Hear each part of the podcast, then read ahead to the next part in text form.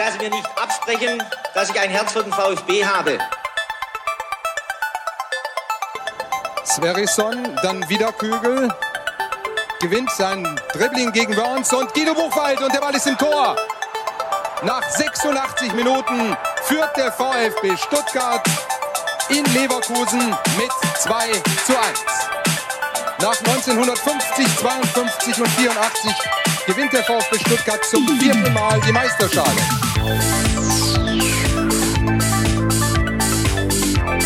Jetzt müsste der Ball endlich noch einmal hereinkommen. Jetzt kommt er weit nach hinten auf Hitzelsberger!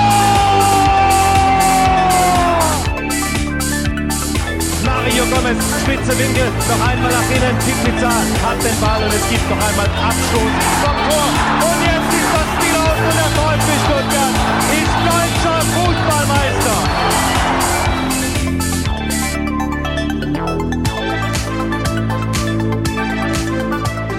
Herzlich willkommen zu STR. Mein Name ist Ricky und mit mir in der Leitung der Sebastian. Guten Abend, Sebastian. Schönen guten Abend. Du klingst wundervoll, Sebastian. Die ah, danke schön. wurde stabilisiert. Ich freue mich auf eine neue STR-Ausgabe in der Derby-Woche, Sebastian. Ist das Fieber bei dir schon ausgebrochen? Na, das Fieber ist noch nicht ausgebrochen, aber so ein leichtes Kribbeln stellt sich schon ein. Ich finde das irgendwie eine ganz ähm, seltsame Stimmung durch die Länderspielpause auch und dann noch ähm, Thema ähm, Präsidentschaftswahl und jetzt noch Derby. Das ist irgendwie alles ein bisschen seltsam noch, aber ich finde mit jedem Tag, den es näher äh, an den Sonntag rangeht, ähm, wird so ein bisschen ähm, spannender und das Kribbeln stärker und ich denke so ab Donnerstag, Freitag gibt's dann das Derby-Fieber. Ja, also bei mir ist es ähnlich. Also bis ja, letzten Samstag war gar nichts da in Sachen Vorfreude aufs Derby. Hat natürlich auch damit zu tun, dass der VfB die letzten Wochen nicht besonders gut gespielt hat und man jetzt nicht unbedingt davon ausgeht, dass man die Karlsruher aus dem Stadion schießt. Aber ja, jetzt äh, mit zunehmendem Interesse meinerseits, also dass ich mich praktisch auf dieses Derby vorbereite, sei es jetzt, äh, ja, wie spielt der KSC oder was ist in der Vergangenheit passiert, steigt auch das Interesse äh, fast stündlich muss ich ganz ehrlich sagen. Und äh, ich würde sagen, Fieber ist noch nicht ausgebrochen, aber so ein Kribbeln, wie du es auch gerade beschrieben hast, das kann ich auch hier äh, von meiner Seite aus bestätigen. Also da freue ich mich drauf. Darüber werden wir natürlich heute auch ausführlich sprechen. Ein wichtiger Themenpunkt. Aber bevor es damit losgeht, Sebastian, möchten wir erstmal auf ein Spiel blicken, das, glaub, am Freitag stattfand. Ein Testspiel, von dem ich nichts wusste. Hast du gewusst, dass der VfB gegen den Zweitplatzierten der zweiten Schweizer Liga, nämlich die Grasshoppers aus Zürich, testen wird? Nee, ich habe auch erst davon erfahren, als ich das Ergebnis an, als ich das Ergebnis sah, dachte ich, nee, das ist wahrscheinlich eine komplette Fake-Meldung, äh, weil dass der VfB vier Stürmertore erzielt und hinten keins kassiert, ähm, dann noch unter Ausschluss der Öffentlichkeit, da war ich erstmal skeptisch, ob das Spiel überhaupt stattgefunden hat, aber tatsächlich haben die wohl am Freitag im Schliens unter Ausschluss der Öffentlichkeit ähm, ordentlich gekickt. Die Frage ist, ob, ob sie es auch veröffentlicht hätten, hätten sie nicht 4 zu 0 gewonnen. Oder ob sie es dann einfach unter den Tisch gekehrt hätten. Äh, ja, also ihr habt es natürlich alle mitbekommen. Der VfB hat am Freitag getestet gegen Zürich. Äh, mittlerweile nur noch in der zweiten Schweizer Liga. Ich habe es ja gerade eben schon gesagt. Dabei war das auch mal ein ja, großer Club in der Schweiz mit äh, Ambitionen in Sachen Europa. Also jetzt vielleicht nicht unbedingt einen Titel zu gewinnen, aber die waren regelmäßig vertreten. Und ich kann mich daran erinnern, dass es auch einen äh, interessanten Spieler gab mal bei den Zürichern, nämlich Giovanni Elber, der von 91 bis 94 dort gespielt hat und dann zum VfB gewechselt ist. Und da habe ich natürlich nachgeschaut, wie viele Tore hat er eigentlich für Zürich damals geschossen. Also hat er sich da besonders in den Vordergrund gespielt und das war so. Und 41 Tore hat er erzielt in 69 Spielen. Und für den VfB hat er auch 41 Tore erzielt. Allerdings brauchte er dafür 87 Spiele. Das lag daran, dass er in seiner ersten Saison beim VfB schon so ein kleiner Chancentod war in der Bundesliga. Also Giovanni Elber äh, ist wahrscheinlich mit einer der bekanntesten Ex-Grashopper aus Zürich würde ich jetzt mal so Genau, und mittlerweile ist ja, glaube ich, der FC Zürich so ein bisschen vorbeigezogen im, im Stadtranking. Ähm, und äh, dort ist ja Trainer äh, Ludovic Manier, den wir ja auch noch in guter Erinnerung haben. Richtig, und den wir auch schon besiegt haben in einem Test. Überhaupt Stimmt. testen wir häufig gegen äh, Schweizer ja. äh, Nachbarn, muss man sagen, an der Stelle.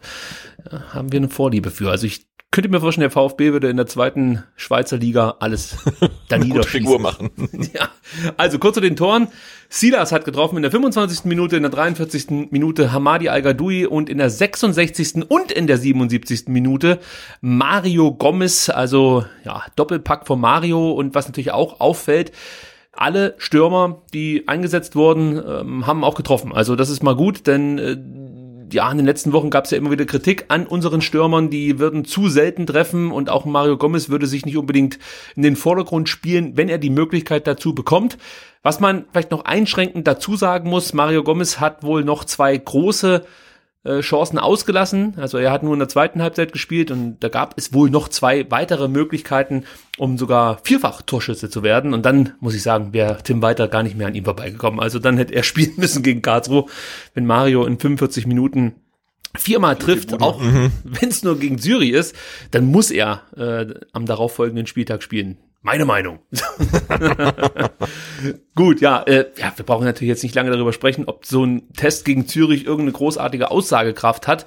Für mich persönlich jetzt nicht so sehr und äh, da ich auch nichts Detailliertes über dieses Spiel gehört habe, ähm, ja, möchte ich jetzt da auch gar nicht so lange drüber sprechen. Ich denke mal, wir können vielleicht noch ein Zitat von Walter hier kurz unterbringen. Der meinte nämlich nach dem Spiel, wir haben konsequent verteidigt und haben bis zum Schluss versucht, an die Grenzen zu gehen, obwohl wir diese Woche sehr hart trainiert haben.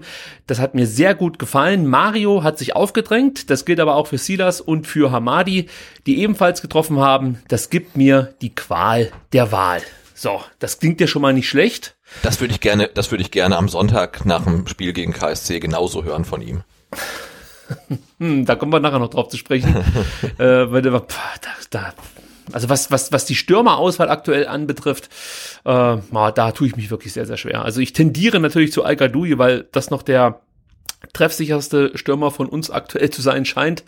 Aber hm, also da möchte ich gerade nicht Trainer sein. Ja, aber Tim Weiter sieht. Ja, aber es ist ja auf jeden Fall mal schön, dass die Mannschaft wieder ein Erfolgserlebnis hatte, weil ich glaube, du kannst du theoretisch auch ähm, jetzt gegen die C-Jugend von Leinfelden Echterdingen spielen lassen können. Die brauchen einfach mal wieder Erfolg und einfach mit ein bisschen positiven Mindset, um auch ins nächste Spiel zu gehen. Und da war das jetzt extrem wichtig. Ich weiß nicht, ob man jetzt den Gegner so ausgesucht hat, dass man dachte, na, gegen die werden wir schon gewinnen. Ähm, aber das tut, glaube ich, ähm, allen Spielern und auch den tatsächlich auch den Fans ein bisschen gut, auch wenn es nur irgendwie so ein geheimes Testspiel ohne Zuschauer war. Aber ja, das ist, gibt einem so ein, so ein bisschen so ein Hoffnungsschimmer für die anstehenden Aufgaben. Ja, ähnlich haben wir, glaube ich, nach dem Drei-Ligen-Cup gesprochen, dass das vielleicht einen Knack geben könnte. Da haben sie ja äh, nur ein Spiel unentschieden bestritten und dann im Elfmeterschießen gewonnen und äh, dann das darauffolgende Spiel gegen Groß Asbach verloren. Und dann mhm. gab es nochmal einen Test, da waren sie ange angeblich auch sehr gut. Ich weiß gar nicht mehr, gegen wen das war. Ja, nee, fällt mir nicht mehr ein. War aber auch ein Schweizer, ich glaube sogar Erstligist.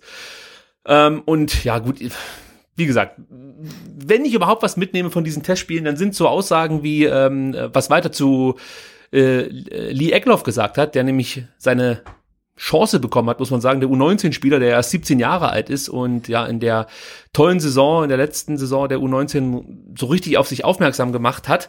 Äh, über ihn sagte weiter nach dem Spiel, er ist ein Spieler, der die Räume erkennt, die richtigen Entscheidungen trifft und im Zweikampf bereits extrem griffig ist. Also das klingt schon mal danach, dass Eckloff bei weiter zumindest auf dem Schirm ist. Also ich hätte ihn gern spielen sehen, mal unter Männern, sage ich jetzt mal, und nicht äh, eben unter U19-Bedingungen. Also unter erwachsenen Männern, das hätte ich mal wirklich, wie gesagt, gerne gesehen, wie er sich da so schlägt. Äh, weil er ja, vor allem, weil er auch bei der U19, also mein ich, letzte Saison erkannt zu haben, hast du eben schon auch angesehen, ähm, dass er halt nicht, äh, dass er halt noch mal ein, zwei Jahre jünger ist als der Rest halt, ne? Und dass er sich dann ähm, in einer, ja, im äh, Seniorenfußball ist dann ja quasi durchsetzen kann. Also das äh, fände ich spannend, ihn da mal zu sehen. Also ob man da wirklich noch Unterschiede sieht oder wie er sich da so in den letzten Monaten dann auch entwickelt hat. Aber es ist ja schön, dass er ja bei, bei Walter relativ weit oben auf dem Zettel zu stehen scheint. Also wahrscheinlich jetzt nicht fürs Derby, aber äh, dass es nicht ausgeschlossen ist, dass wir ihn vielleicht im Laufe der Saison mal irgendwann sehen als vielleicht die Davi-Ersatz oder so. Ja, bei ihm wäre ich halt auch gespannt, ob du ihn jetzt zum Beispiel in der 80. mal bringen kannst und er dann über seine Dynamik noch was erreichen kann. Ja. Also das kann ich überhaupt nicht einschätzen, weil ich den Vergleich jetzt hier nicht habe. Wie ist das, wenn du in der zweiten Liga mit einem U19-Spieler antrittst? Aber er hat auf jeden Fall den Speed und äh, ja, ich sag mal jetzt auch die Killer-Qualitäten, Tore zu erzielen. Also da ist er halt einfach herausragend. Und das wäre halt wirklich mal interessant zu sehen, ähm, was passiert, wenn du so einen Egglauf in der 70., 75. oder 80. Minute reinwirfst? Was kann der noch bewirken? Ja, also da bin ich echt gespannt drauf. Und ich glaube auch, er wird definitiv irgendwann seine Chance bekommen. Dafür ist er einfach zu gut. Und ja. äh, vielleicht passiert das schon in dem Jahr. Also ich würde es ihm, ich würde es ihm irgendwie wünschen, ähm, weil das ist so, glaube ich, mit unser größtes Talent, ja. Also vielleicht neben Jordan Meyer sind das so dann die zwei, auf die ich ein Auge geworfen habe. Hoffentlich können sich am besten beide durchsetzen, aber wenigstens einer. Das würde mich schon sehr freuen. Gut, also Zürich weggeputzt. Jetzt steht also der KSC an. ja, äh, und ich könnte mir vorstellen, dass es etwas schwerer wird, muss man an der Stelle sagen. Der KSC macht aus meiner Sicht bislang eine gute Figur in der zweiten Liga nach dem Wiederaufstieg. Äh, insgesamt Platz 10, 16 Punkte, 22 zu 24 Tore. Weniger Niederlagen als der VfB. Das hat mich überrascht, als ich das gesehen habe. Aber äh, auch weniger Siege. Also der KSC konnte drei Spiele gewinnen, drei haben sie verloren und zuletzt spielte man siebenmal in Folge unentschieden. Neuer Zweitligarekord. also da hat der KSC Historisches geschafft und äh, damit man diese Serie nicht ausbaut, sondern vielleicht eine neue Niederlagenserie beginnt, äh, ja, dafür äh, sollte sich dann Tim weiter was überlegen. Da kommen wir gleich. Ja, ich habe mal auch geguckt, also die, in den letzten 16 Partien zwischen dem VfB und Karlsruhe gab es kein Unentschieden. In den letzten 16 Partien, das ja. ist natürlich schon eine Ansage. Also das heißt, also das ist ein, ein, Spiel, das äh, relativ ähm, selten ähm, ein Remis am Ende stehen hat. Ähm, das letzte Unentschieden gab es äh, 1993. Oh, das habe ich zwar schon aktiv miterlebt, aber noch nicht als reisender Fan. Da bin ich hier gleich bei dem Thema. Wir haben heute ein bisschen mehr Zeit, weil wir haben keine Nachbesprechung eines Keine Mailbox Spiels. und du erzählst einen Schwank aus deiner Jugend. Ein Schwank aus meiner Jugend, genau. Interessant ist hier bei uns äh, beim, beim Workflowy, so nennt sich unsere, ja, un, unser Outliner, den wir immer benutzen, um die Themen zusammenzutragen, äh, haben wir ein Symbol jetzt auf einmal hier eingeblendet. Das hatten wir zuvor noch nie, nämlich äh, ja, so, so ein Kreuz. Also ich weiß nicht, warum das da ist, aber hier hängt auf einmal ein Kreuz vor dem Themenpunkt Derby-Geschichte. Äh, und das ist in der Tat jetzt was, das wollte ich schon länger mal erzählen, aber ich habe natürlich bislang noch nicht den passenden Anlass gefunden. Jetzt ist es soweit, denn ich wollte euch von meiner bislang wirklich äh, tollsten Derby-Geschichte erzählen, beziehungsweise überhaupt so mit groß, äh, großartigsten Fan-Erfahrungen, die ich bislang gemacht habe. All das hat sich zugetragen im Jahre 1995. Das ist Wahnsinn. Ich war damals schon 15 Jahre alt. Also das äh, hat mich heute ein bisschen erschrocken, muss ich ganz ehrlich sagen, als ich das feststellen musste. Ich dachte immer, das war so 99 rum. Nein, es war 95 und ja, wie gesagt, da war ich ungefähr 15. Ähm, und es war so, dass ich am 21.04.95 auswärts dabei war, als der VfB in Karlsruhe 1 zu 3 verlor und in der ersten Halbzeit schon 0 zu 3 hinten lag. Nach diesem Spiel wurde Jürgen Röber und Dieter Höhnes entlassen beim VfB Stuttgart und äh, es wurde eine neue Ära, möchte ich sagen, angestoßen. Ich glaube, dann kam im Sommer Rolf Fringer oder so. Irgendwie so muss es gewesen sein. Also der VfB wollte sich neu aufstellen oder hat sich neu aufgestellt. Aber diese Niederlage in Karlsruhe hatte zur Folge, dass wir Freunde untereinander uns geschworen haben, wenn wir wieder in Karlsruhe antreten müssen, dann brennt hier der Block. Und zwar im wahrsten Sinne des Wortes. Wir haben uns überlegt, wie können wir möglichst viel Pyro in diesen Block mit reinbringen und was kann man sonst noch so machen, um die Karlsruher in irgendeiner Weise zu demütigen. So. Und diese, und diese Arbeiten begannen im Endeffekt am 22.04.1995, als wir noch nicht mal wussten, wann wir als nächstes, äh, wann wir als nächstes in Karlsruhe spielen mussten. Es äh, war dann Gott sei Dank nicht allzu lang, also ich habe es ja gerade eben gesagt, es waren dann acht Monate später am 9.12. oder sieben Monate, knapp sieben Monate, äh, am 9.12.95 und äh, zunächst ging es damit los, dass wir uns im Sommer extra Schals sticken ließen, also früher konnte man sich das jetzt nicht über Flyer-Alarm drucken lassen, nee, man musste jemanden finden, der irgendjemanden kannte, der so, so, so Schals äh, sticken lassen konnte, also es gab wohl so Fandienste, die das übernommen haben. Das war sehr, sehr teuer, das weiß ich noch, aber das war uns zu dem Zeitpunkt egal. Also haben wir den Schal in Auftrag gegeben. Uno Due Dreh Scheiß KSC. Das war unser Schal, den wir uns damals haben sticken lassen. Und ähm, wir brauchten natürlich auch noch Schals vom Karlsruher SC, um die dann, ich sag mal, zu ver Nichten. es, ich war 15. Also, aber wo kriegst du denn so einen Schal her? Ja, muss natürlich erstmal jemanden finden. Also haben wir einen befreundeten Bayern-Fan damit beauftragt. Oh Gott, das dass, schlimmer. ja, so waren halt damals die Beziehungen, die wir hatten. Wir hatten nichts außer Bayern-Fans um uns herum. aber es war einer aus dem Fanclub und der musste irgendwie auch nach Karlsruhe, war nochmal ein Auswärtsspiel und hat uns dann versprochen, dass er KSC-Schals mitbringt für uns. Das hat er auch getan. Und äh, außerdem haben wir dann äh, während der Zeit auf, ja, wann war das Sommerpause oder so, da haben wir angefangen, alle äh, Anti-KSC-Gesänge auf VHS aufzunehmen. Ja, also wir haben uns dann praktisch vor so eine Videokamera gestellt und haben diese Gesänge zum Besten gegeben. Und äh, ich weiß gar nicht, ob, ob dieses Tape noch existiert, was damit jemals passiert ist, aber es wurde auf jeden Fall erstellt, muss man an der Stelle sagen. Und wir haben uns da wirklich richtig hochgejazzt. Also das war wirklich äh, zeitweise abartig, wie, wie sehr wir vermeintlich den KSC gehasst haben. Also ich, ich bin mir nicht sicher, ob, ob das gut gewesen wäre, wenn wir vor dem äh, 9.12 gegen den KSC gespielt hätten, weil es, es, es, es drohte zu eskalieren. So, als dann feststand, dass es im Dezember nach Karlsruhe geht, sind wir alle zusammen auf unseren 50erless, ja, also äh, es gab halt mehrere 16-Jährige, äh, die so 50 Kubikmaschinen hatten, ins weit entfernte Hechingen gefahren. Sebastian, sagt dir das was? Äh, nee, zu der Zeit habe ich auch noch in Ostwestfalen gewohnt, also ich habe Heching schon mal gehört, aber ähm, äh, wo jetzt genau das Ziel eurer Ausfahrt mit der Mofa-Gang äh, oder Moped-Gang dann lag, das musst du nochmal erläutern. Und warum ihr überhaupt dahin gefahren seid. Mit weiß-roten Fuchsschwanz natürlich. äh, äh, Tübingen, zwischen Tübingen und Balingen liegt, liegt Hechingen. Okay. Und da gab's so einen Pyrotechnik-Verkauf. Ja? so, und da sind wir dann hingeknattert mit unseren Mopeds äh, da angekommen und das war natürlich irgendwie so die große Welt. Das Problem ist natürlich bei diesen Pyroläden gewesen, dass du 18 sein musstest, aber da hatten mhm. wir wiederum den Bayern-Fan dabei, der auch schon 80er hatte, also der hatte eine große Maschine, natürlich schon vorher da war und mit uns zusammen die Sachen dann gekauft hat. Also er hat dann sozusagen die Sachen gekauft, wir haben es ausgesucht. Und da kann ich mich noch daran erinnern, dass wir uns ähm, ein, ein Rauchutensil gekauft haben namens Übex O, das also ich glaube, stundenlang orange gequalmt hat. Und der Trick war, um diese, die, also die Rauchentwicklung äh, voranzutreiben und, und äh, dass es praktisch nicht so lange raucht, sondern ziemlich schnell ziemlich viel raucht, musste man es irgendwie in Alufolie oder so einwickeln und äh, dann das irgendwie äh, äh, entzünden. Also wie genau das ablief, da hatten wir einen extra Pyro-Spezialisten mit dabei. Äh, den möchte ich jetzt hier nicht benennen, aber es war einer, der bei der Jugendfeuerwehr aktiv war und offensichtlich da Erfahrung hatte mit.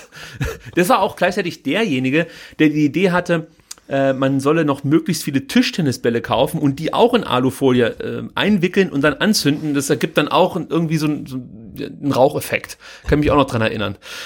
So, also, wir haben das Zeug dann eingekauft äh, und haben uns dann auf den Weg nach Karlsruhe gemacht. Also, ähm, das allerdings ja nicht mit dem Mofa. Ich wollte aber nicht, nicht auf eurem Moped. Nein, sondern okay. mit, mit dem Zug, das weiß ich noch. Aber dann hört's auch schon auf bei mir. Ich gehe also davon aus, dass ich auf der Zugfahrt mindestens zwei Bier getrunken habe, weil ich kann mich dann erst wieder dran erinnern, als ich im Block äh, zu mir kam, möchte ich fast schon okay. sagen. Nein, ich kann, ich kann mich wirklich nicht mehr an die Zugfahrt erinnern. Ich weiß, dass wir uns äh, in Stuttgart am Hauptbahnhof getroffen haben und dann relativ auch dann direkt begonnen haben ähm, mit, mit Alkohol. Äh, und ich, ich kann mich wirklich nicht mehr dran erinnern, was auf der Zugfahrt passiert ist. Ich weiß auch nicht, wie ich vom Zug ins Stadion kam. Ich weiß nur, dass ich irgendwann in diesem Block drin stand und wir standen relativ nah an, an ja, es ist fast die Gegengerade, also schon im VfB-Block, aber daneben waren halt gleich so diese normalen Karlsruhe-Fans, die jetzt äh, nicht zu den Fangruppierungen gehört haben, ja. sondern so halt so ganz stinknormale. Und die haben natürlich dann auch immer mal wieder irgendwie dumme Kommentare losgelassen. Und dann ging das halt los, dass wir so langsam aber sicher unsere Pyro-Show da gestartet haben.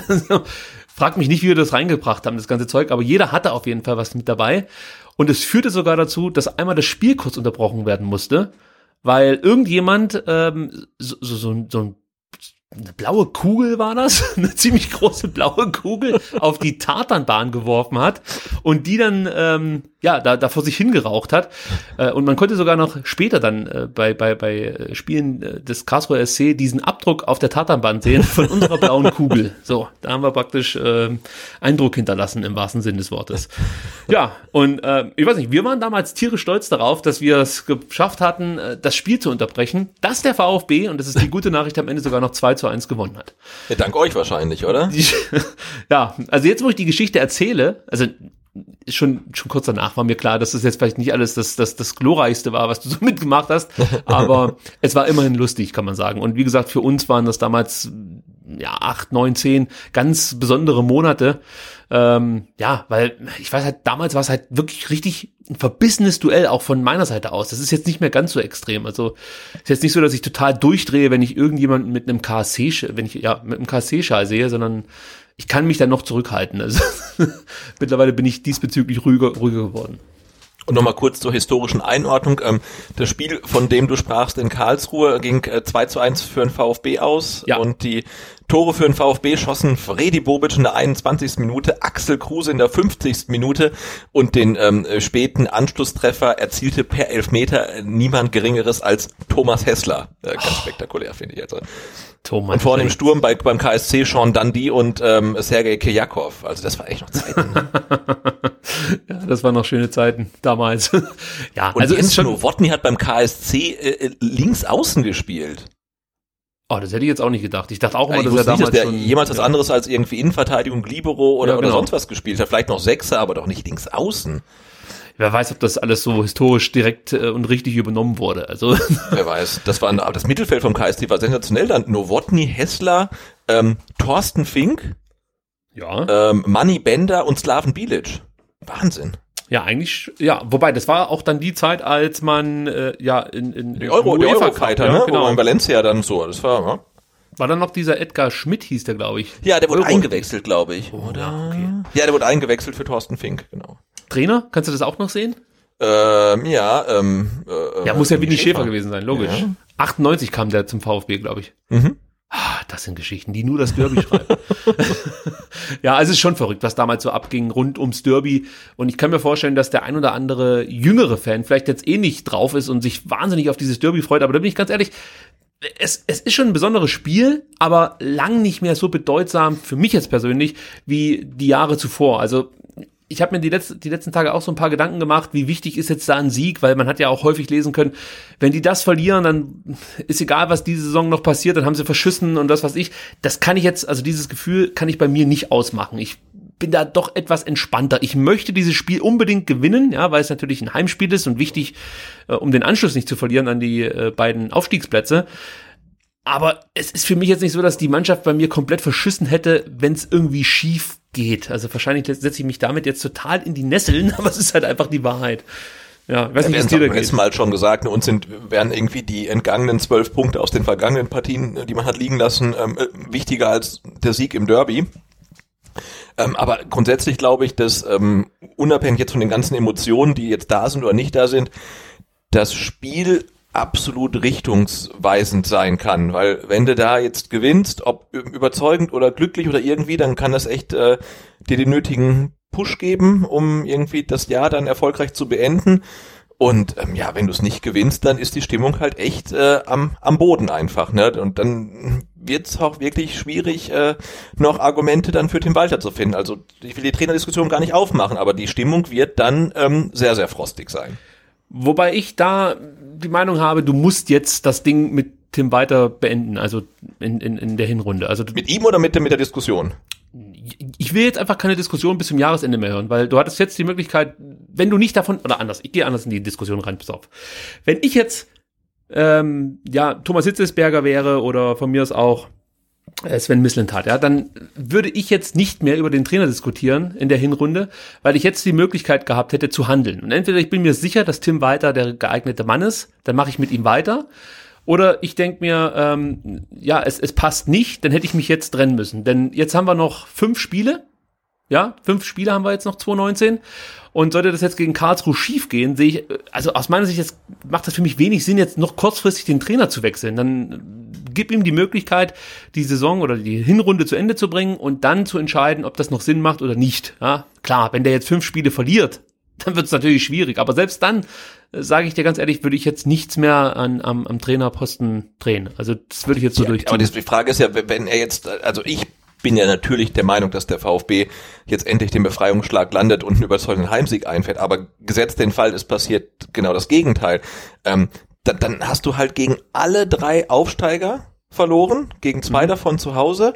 Ähm, und du hast zum ersten Mal ähm, gegen den KSC verloren seit, ich kann nicht das fragen, weil du heute nicht auf Twitter warst. Weißt du, wann die letzte Heimniederlage vom VfB war? Warte, das, ich weiß es nicht, ich würde es schätzen, okay? Ja, schätz mal. Ah, war das noch, war das in den 2000ern? Kann ich so viel fragen? Äh, nein. Okay, ähm, es, war, ich, ich, es, es, war, es war 1965. Oh, ja, ja, da war ich äh, definitiv ja, nicht dabei. Genau, es wäre es wär echt eine historische Niederlage und das gegen alle drei Aufsteiger verloren. Dann musst du dich ja dann quasi hinstellen als Hitzelsberger, als Misslichter und sagen, wir gehen mit Tim Walter in die Winterpause. Ja. Und dann ist halt die Frage, ist dann Tim Walter nicht irgendwie so Deadman Walking? Also, ach, ich finde, äh, die, die Situation ist echt vertrackt. Deswegen ist das Spiel brutal wichtig. Ne? Du, du, du darfst es einfach nicht verlieren. Ja, aber ich würde es halt nicht nur an diesem Spiel festmachen. Also erstens mal ist es wichtig, wie läuft das Spiel? Ja, also gehst du jetzt hier total unter oder ähm, ja, liefert sich der VfB einen großen Fight und man kriegt irgendwie einen unberechtigten Elfmeter, also die Karlsruher und äh, dann wird das Spiel so entschieden. Da würde ich schon nochmal Abstriche machen, ob, ob man dann eben über den Trainer diskutiert oder nicht. Aber ich gebe dir natürlich recht, der VfB muss dieses Spiel gewinnen. Punkt. Es ist ein Heimspiel gegen den Aufsteiger. Wir haben zuletzt äh, nur vier Spiele oder wir haben zuletzt vier Spiele von fünf verloren. Jetzt braucht es dann irgendwo ein Zeichen. Und eigentlich ist das der perfekte Gegner, weil Motivation muss da sein, diesen Gegner besiegen zu wollen. Und ähm, ja, ich glaube, jeder Spieler ist sich auch bewusst darüber, welche Bedeutung dieses Derby für, für eigentlich alle VfB-Fans hat. Und da, da muss ich kurz einhaken, ist das so? Das muss ja so sein. Also es kann, Ja, aber haben wir irgendjemanden, also ich glaube, die, die, die einzigen ähm, zwei, die noch da sind, ähm, aus dem letzten Derby sind Emiliano Insua ähm, und äh, Marcel Kaminski, die beide nicht spielen werden. Ne? Also es ist ja auf dem Platz niemand, der beim letzten Derby dabei war. Und ich, ich, ich, ich weiß nicht mehr. Dann zeigt den Leuten das Profi Sullivan-Video. Wie bitte? Dann zeigt den Leuten das Connor Sullivan-Video, dann wissen die, was Derby bedeutet. Ja, aber, aber es ist die Frage, ne? Also wir, wir, wir sagen ja auch schon, jetzt wir hätten lieber neun Punkte mehr und dafür geben wir den Derby-Sieg her. Also wie denkt halt so ein Vollprofi im Jahr 2019? Ne? Also sagt er auch, ja, das ist ein Spiel wie jedes andere, müssen wir halt gewinnen. Oder hm, ich meine, Gregor Kobel hat es, glaube ich, heute gesagt, irgendwie, das ist gut, dass jetzt so ein Spiel ansteht, da kann man viel wieder gerade rücken. Aber ich kann halt ganz schlecht einschätzen, ähm, wie tief dieser Derby-Gedanke bei, bei, bei Profis äh, dann, dann wirklich im, im, im Hinterkopf sitzt. Und oder ob das für die wirklich völlig egal ist.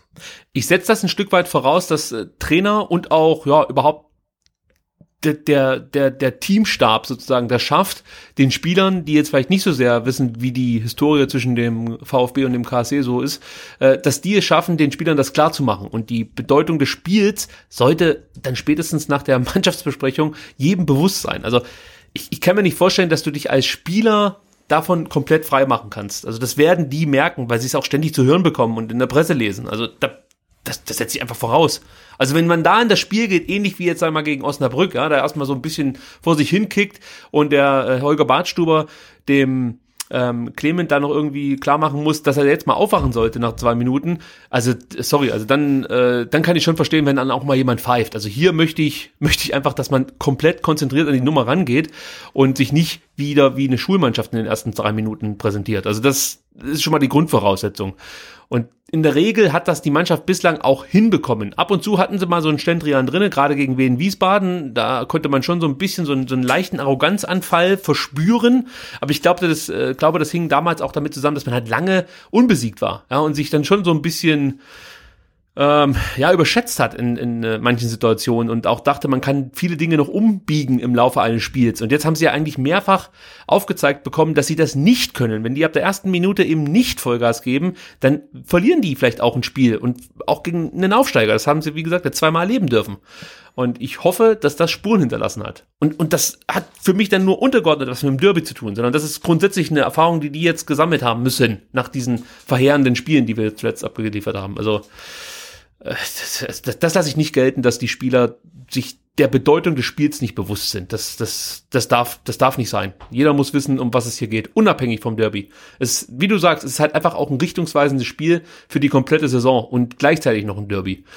Also Genau, weil ich glaube, es sind halt einmal die drei Punkte, die man halt äh, wirklich dringend mittlerweile benötigt, ähm, aber auch ähm, stimmungsmäßig, ne, wird über den mh, weiteren Verlauf zumindestens der Hinrunde entscheiden und deshalb muss man da ja wirklich dann nochmal motivierter reingehen, als wir das leider jetzt bei den letzten Spielen gesehen haben und ähm, ja, ich dann von, von Anfang an da komplett motiviert und konzentriert ähm, auf dem Platz stehen. Da bin ich echt mal gespannt, ähm, ob der VfB das dann abrufen kann oder ob man dann schnell nervös wird oder so. Also ich bin ähm, ja, also es fängt auch an zu kribbeln, weil wir ja nicht genau wissen, wie der VfB ähm, sich da zeigen wird. Also sehen wir den VfB, wie er gegen Dynamo Dresden aufgetreten ist, oder sehen wir halt eher so einen VfB, wie er gegen Osnabrück aufgetreten ist. Ja, das Stadion wird toben, da bin ich mir sicher. Also die Stimmung wird hervorragend sein. Ich glaube auch nicht, dass wir früh Pfiffe hören werden. Ähm, weil ich glaube, es gab auch schon so eine Initiative, dass man sagt, man unterstützt die Mannschaft 90 Minuten, egal was ist. Ja, und im Derby ist es halt wichtig, was ja eigentlich Grundvoraussetzung ist, dass man die Mannschaft über 90 Minuten unterstützt. Aber im Derby ist es halt noch mal wichtiger, ja, da dem Gegner nicht noch irgendwie Aufschwung zu geben, indem die Karlsruher merken, Mensch, das Publikum wird schon unruhig und so. Also das ist wirklich wichtig, dass man über 90 Minuten supportet. Und wenn es dann schief geht, dann kann man von mir aus danach auch pfeifen.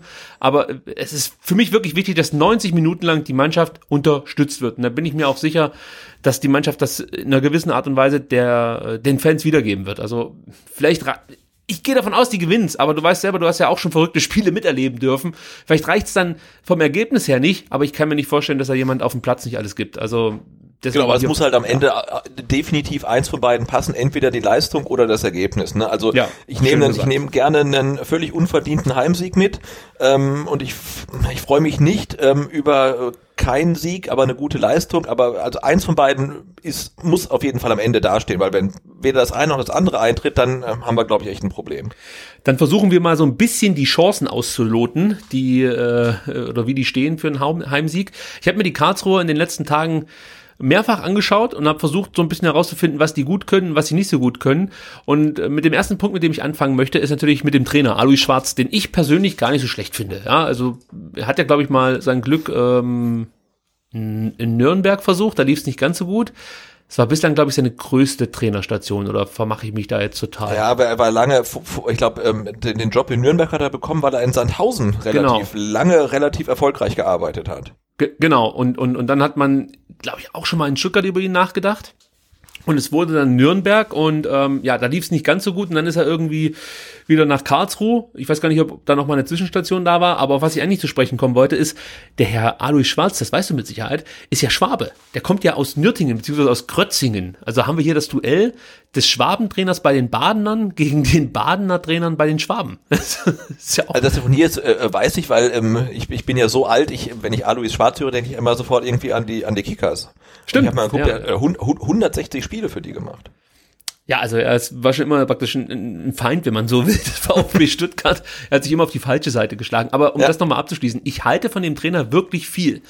Weil was er jetzt hier auch beim KSC geschafft hat, ist, dass die Mannschaft sehr variabel spielen kann, sich eigentlich immer auf den Gegner gut einstellen kann. Das haben sie jetzt auch schon in der Zweitligasaison bewiesen. Die spielen wirklich die unterschiedlichsten Systeme, meistens hinten mit Viererkette, aber dann können die 4-4-2 spielen, 4-3-2-1, 4-2-3-1 mit Wanizek und, und Kreuz, die ja auch eine VfB-Vergangenheit haben, beide, äh, als Doppelsechs, 4-1-4-1. Also da sind so viele verschiedene Systeme möglich, dass es, äh, sag mal, schwierig ist vorherzusagen, wer dann gegen den VfB spielen wird. Ich gehe davon aus, dass die mit einem 4-3-2-1 spielen werden.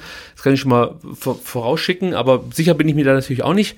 Äh, aber wie gesagt, diese, diese Systemvielfalt, wenn man das so sagen kann, das ist schon was Besonderes. Also gerade für so einen Aufsteiger, die stellen sich da nicht nur hinten rein. Wie gesagt, sie passen sich da sehr an den Gegner an und äh, was sie halt auch angeboten bekommen vom Gegner, das ist ja genau das Gegenteil von dem, was Tim Walter macht, der ja einfach versucht, sein Ding durchzudrücken.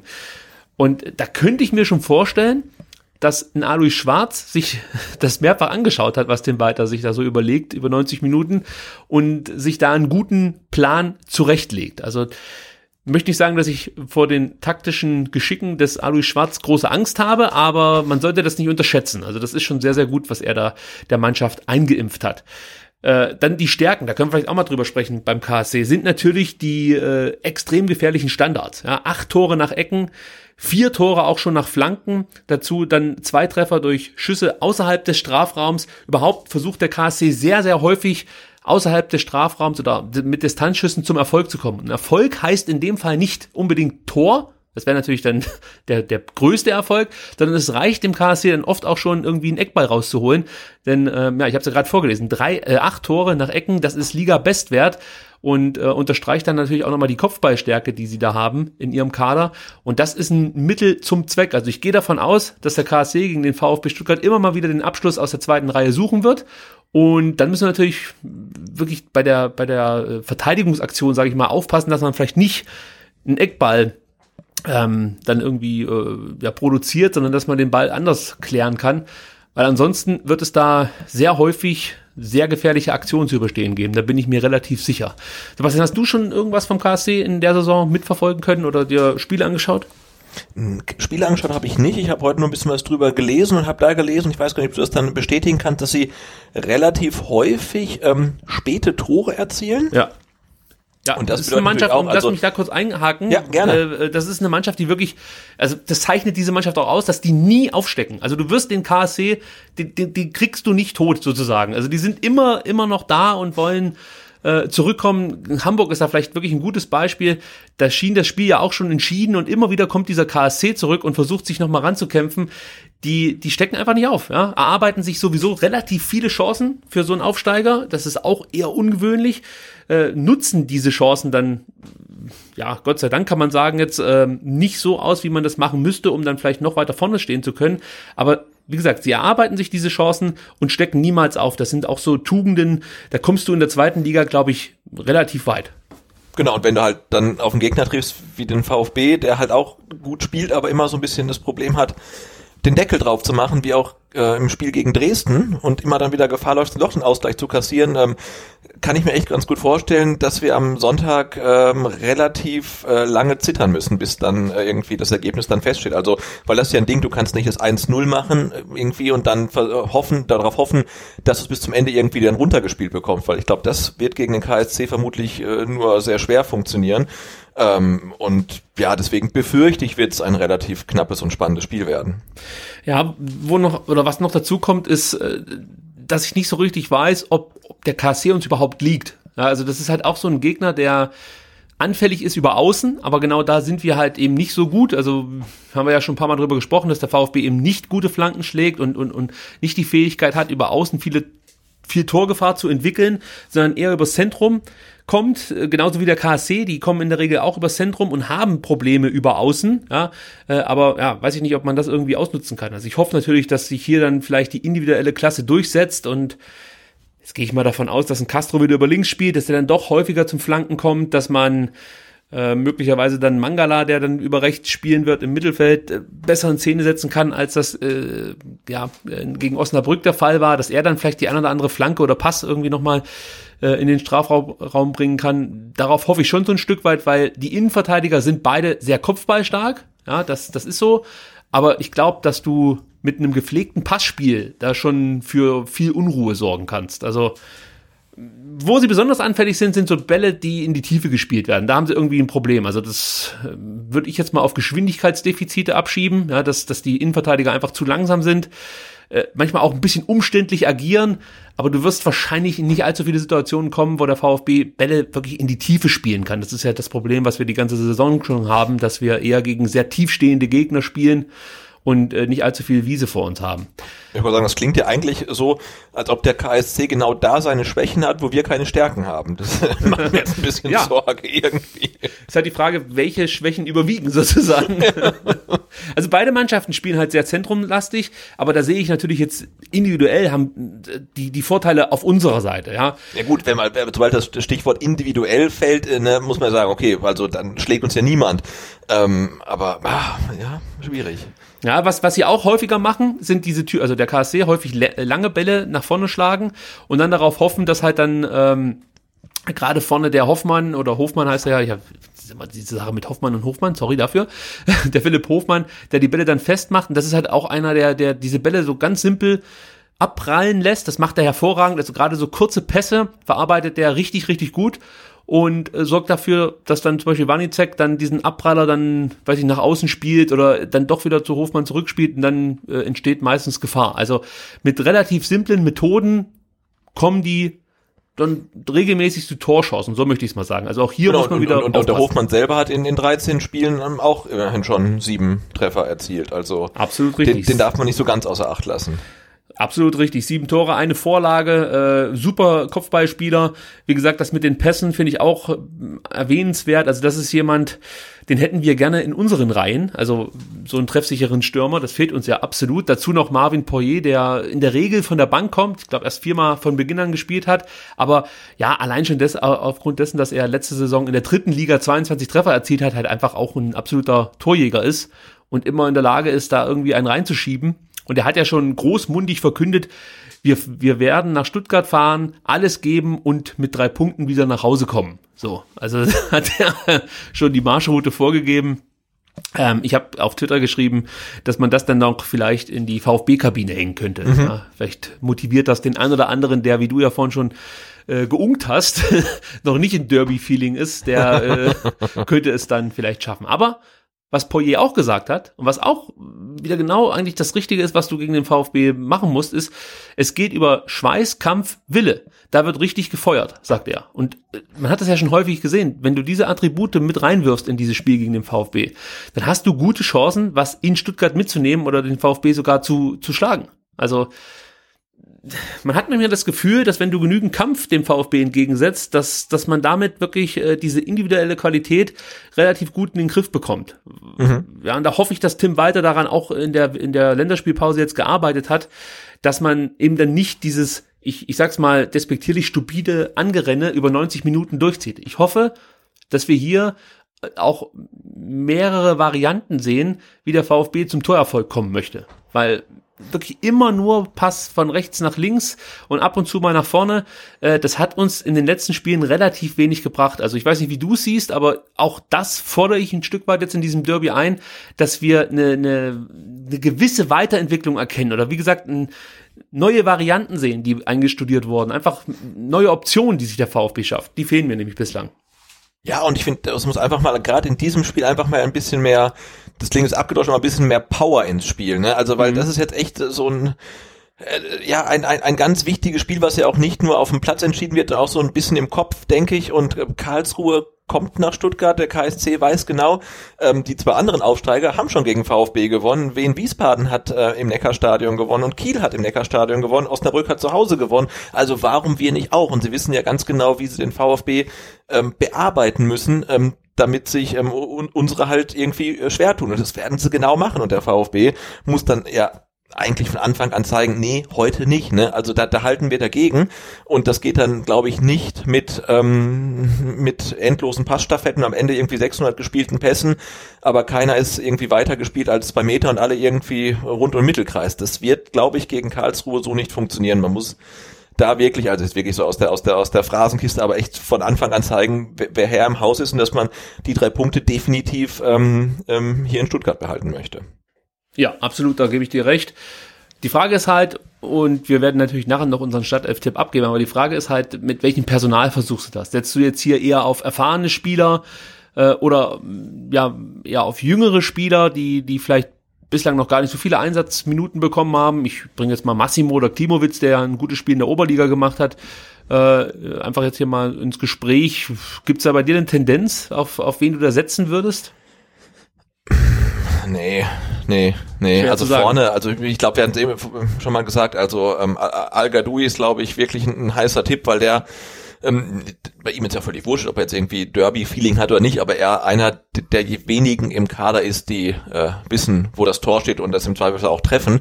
Insofern würde ich, glaube ich, auf ihn nicht verzichten, aber wie es so dahinter aussieht, ähm, da bin ich auch noch sehr, sehr unschlüssig und möchte auch echt nicht in der Haut äh, von Tim Walter stecken. Also nicht nur wegen der Erfolglosserie in der jüngeren Vergangenheit, sondern auch ähm, wegen der Optionen und Nicht-Optionen, die er jetzt für die ähm, Startelf hat.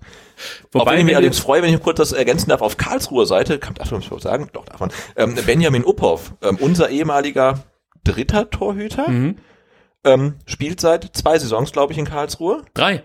Der ist nach dem Aufstieg nach Karlsruhe gegangen. Nein, am Aufstieg schon, okay. Ähm, und, und spielte in dieser Saison eine, eine wirklich hervorragende Rolle. Ne? Der, der ist Stammtorhüter ähm, beim KSC und ähm, seine schlechteste Note in der Saison ist eine 3,0. Also der hat eine, eine Durchschnittsnote von 2,69, was ihn vielleicht sogar zum besten Keeper der zweiten Liga macht, laut Kicker oder so, weiß ich jetzt nicht, aber der spielt eine super Saison und kommt jetzt zurück und äh, da bin ich mal gespannt, wie er sich schlägt, weil er ja beim VfB jetzt nie so wirklich eine Chance bekommen hat. Also da gebe ich dir absolut recht. Benjamin Uphoff, ein sehr, sehr solider Torhüter, der wenig Fehler macht. Wenn es bei ihm ein kleines Manko gibt, dann ist es so ein bisschen die Strafraumbeherrschung, gerade was das Abfangen von Flanken angeht. Äh, da hat er natürlich das Glück, dass er mit ähm, Pissot und mit, wie heißt der andere Kollege? Gordon, Gordon. Genau, die zwei richtigen Riesenlatten sozusagen vor sich hat, die natürlich dann auch nochmal viel wegverteidigen können. Aber das ist so seine einzige Schwachstelle, die ich in der Saison bislang ausmachen konnte. Also Strafraumbeherrschung. Und da bin ich gleich nochmal bei dem Thema al weil du das ja gerade gesagt hast und ich ja zu Beginn auch schon so ein bisschen angedeutet habe, dass ich den spielen lassen würde. Die Frage ist halt, ob al seine Qualitäten gerade gegen diese großen Innenverteidiger ausspielen kann. Also gerade was so Kopfballstärke angeht, bin ich mir oder ich bin mir eigentlich sicher, dass Al da Probleme haben wird gegen Gordon und Pisot. Und äh, ich weiß nicht, jetzt am Boden wird er wahrscheinlich ein bisschen stärker sein als die beiden. Aber er ist natürlich da auch nicht der, der Techniker vor dem Herren, obwohl natürlich das Tor, das er damals in Hamburg geschossen hat, das uns eine Runde weiter im DFB-Pokal gebracht hat, schon extrem qualitativ hoch Genau, aber das, aber das Tor habe ich gerade so vor Augen. Ne? Und auch wenn es nicht qualitativ wäre, wenn, wenn du halt ein Al glaube ich, im 16er den Ball gibst, dann ist seine Intention, ich schieße den aufs Tor und ich leg den nicht nochmal nach hinten, ich leg den nicht zur Seite, ja, ich, ja. ich guck nicht nochmal, sondern ich schieße halt aufs Tor und das ist ja genau das, was dem VfB fehlt, ne? weil irgendwie dann nochmal quergelegt wird, nochmal abgelegt wird, nochmal geguckt, nochmal geflankt und er ist halt einer, der, der will das Tor dann machen. Und da, davon haben wir halt gerade nicht so viele. Und deswegen glaube ich, ähm, dass er der Richtige wäre. Und ja, vielleicht sollte man ihn nicht hoch anspielen, weil klar, dass dann die zwei Kanten da drin stehen, die ihn da irgendwie zudecken werden, aber du kannst ihn ja auch flach anspielen, das hat er auch gezeigt. Ja, das ist die Frage, welche Alternative hättest du? Also du hast jetzt Gomez, der mal getroffen hat, ja, klar, Silas, ich weiß es nicht, ich, wir haben ja das letzte Mal schon drüber gesprochen, eigentlich ein Spieler, der irgendwie ein bisschen Wiese vor sich braucht, der jetzt nicht der klassische Strafraumstürmer schlechthin ist. Gomez, also wie gesagt, ich, ich bin mir nicht sicher, ob ich den jetzt direkt bringen würde, nachdem er zweimal in einem Testspiel gegen den Schweizer Zweitligisten getroffen hat. Ah, also dafür Und ich kann ja noch als historischen Fakt angeben, bei der letzten, letzten Niederlage vom äh, VfB ähm, gegen den KSC, das war in Karlsruhe, ähm, im Jahr 2007 stand Mario Gomez in der Startelf. Insofern wäre ich da Raus so, mit dem. schwierig. Ich, also wäre ich da vorsichtig, meine ich, ja. Ja, nein, das, das Problem, was ich halt habe, ist, dass Gomez in den Spielen, die er bislang für den VfB absolvieren durfte, also die Pflichtspiele, hat er mich eigentlich nur im Spiel gegen Hannover überzeugt. Genau, gleich am Anfang, ja. Genau, da war es um einen die Laufbereitschaft, die er da gezeigt hat, ähm, ja, und auch sonst, wie er sich da als Stürmer präsentiert hat, da war das halt genau die Art und Weise, wie ich es mir wünschen würde von Mario Gomez. Und die Spiele, die danach folgten, äh, seien es jetzt Einwechslung gewesen, und ich glaube, er hat ja auch zweimal nochmal äh, von Beginn an gespielt, oder?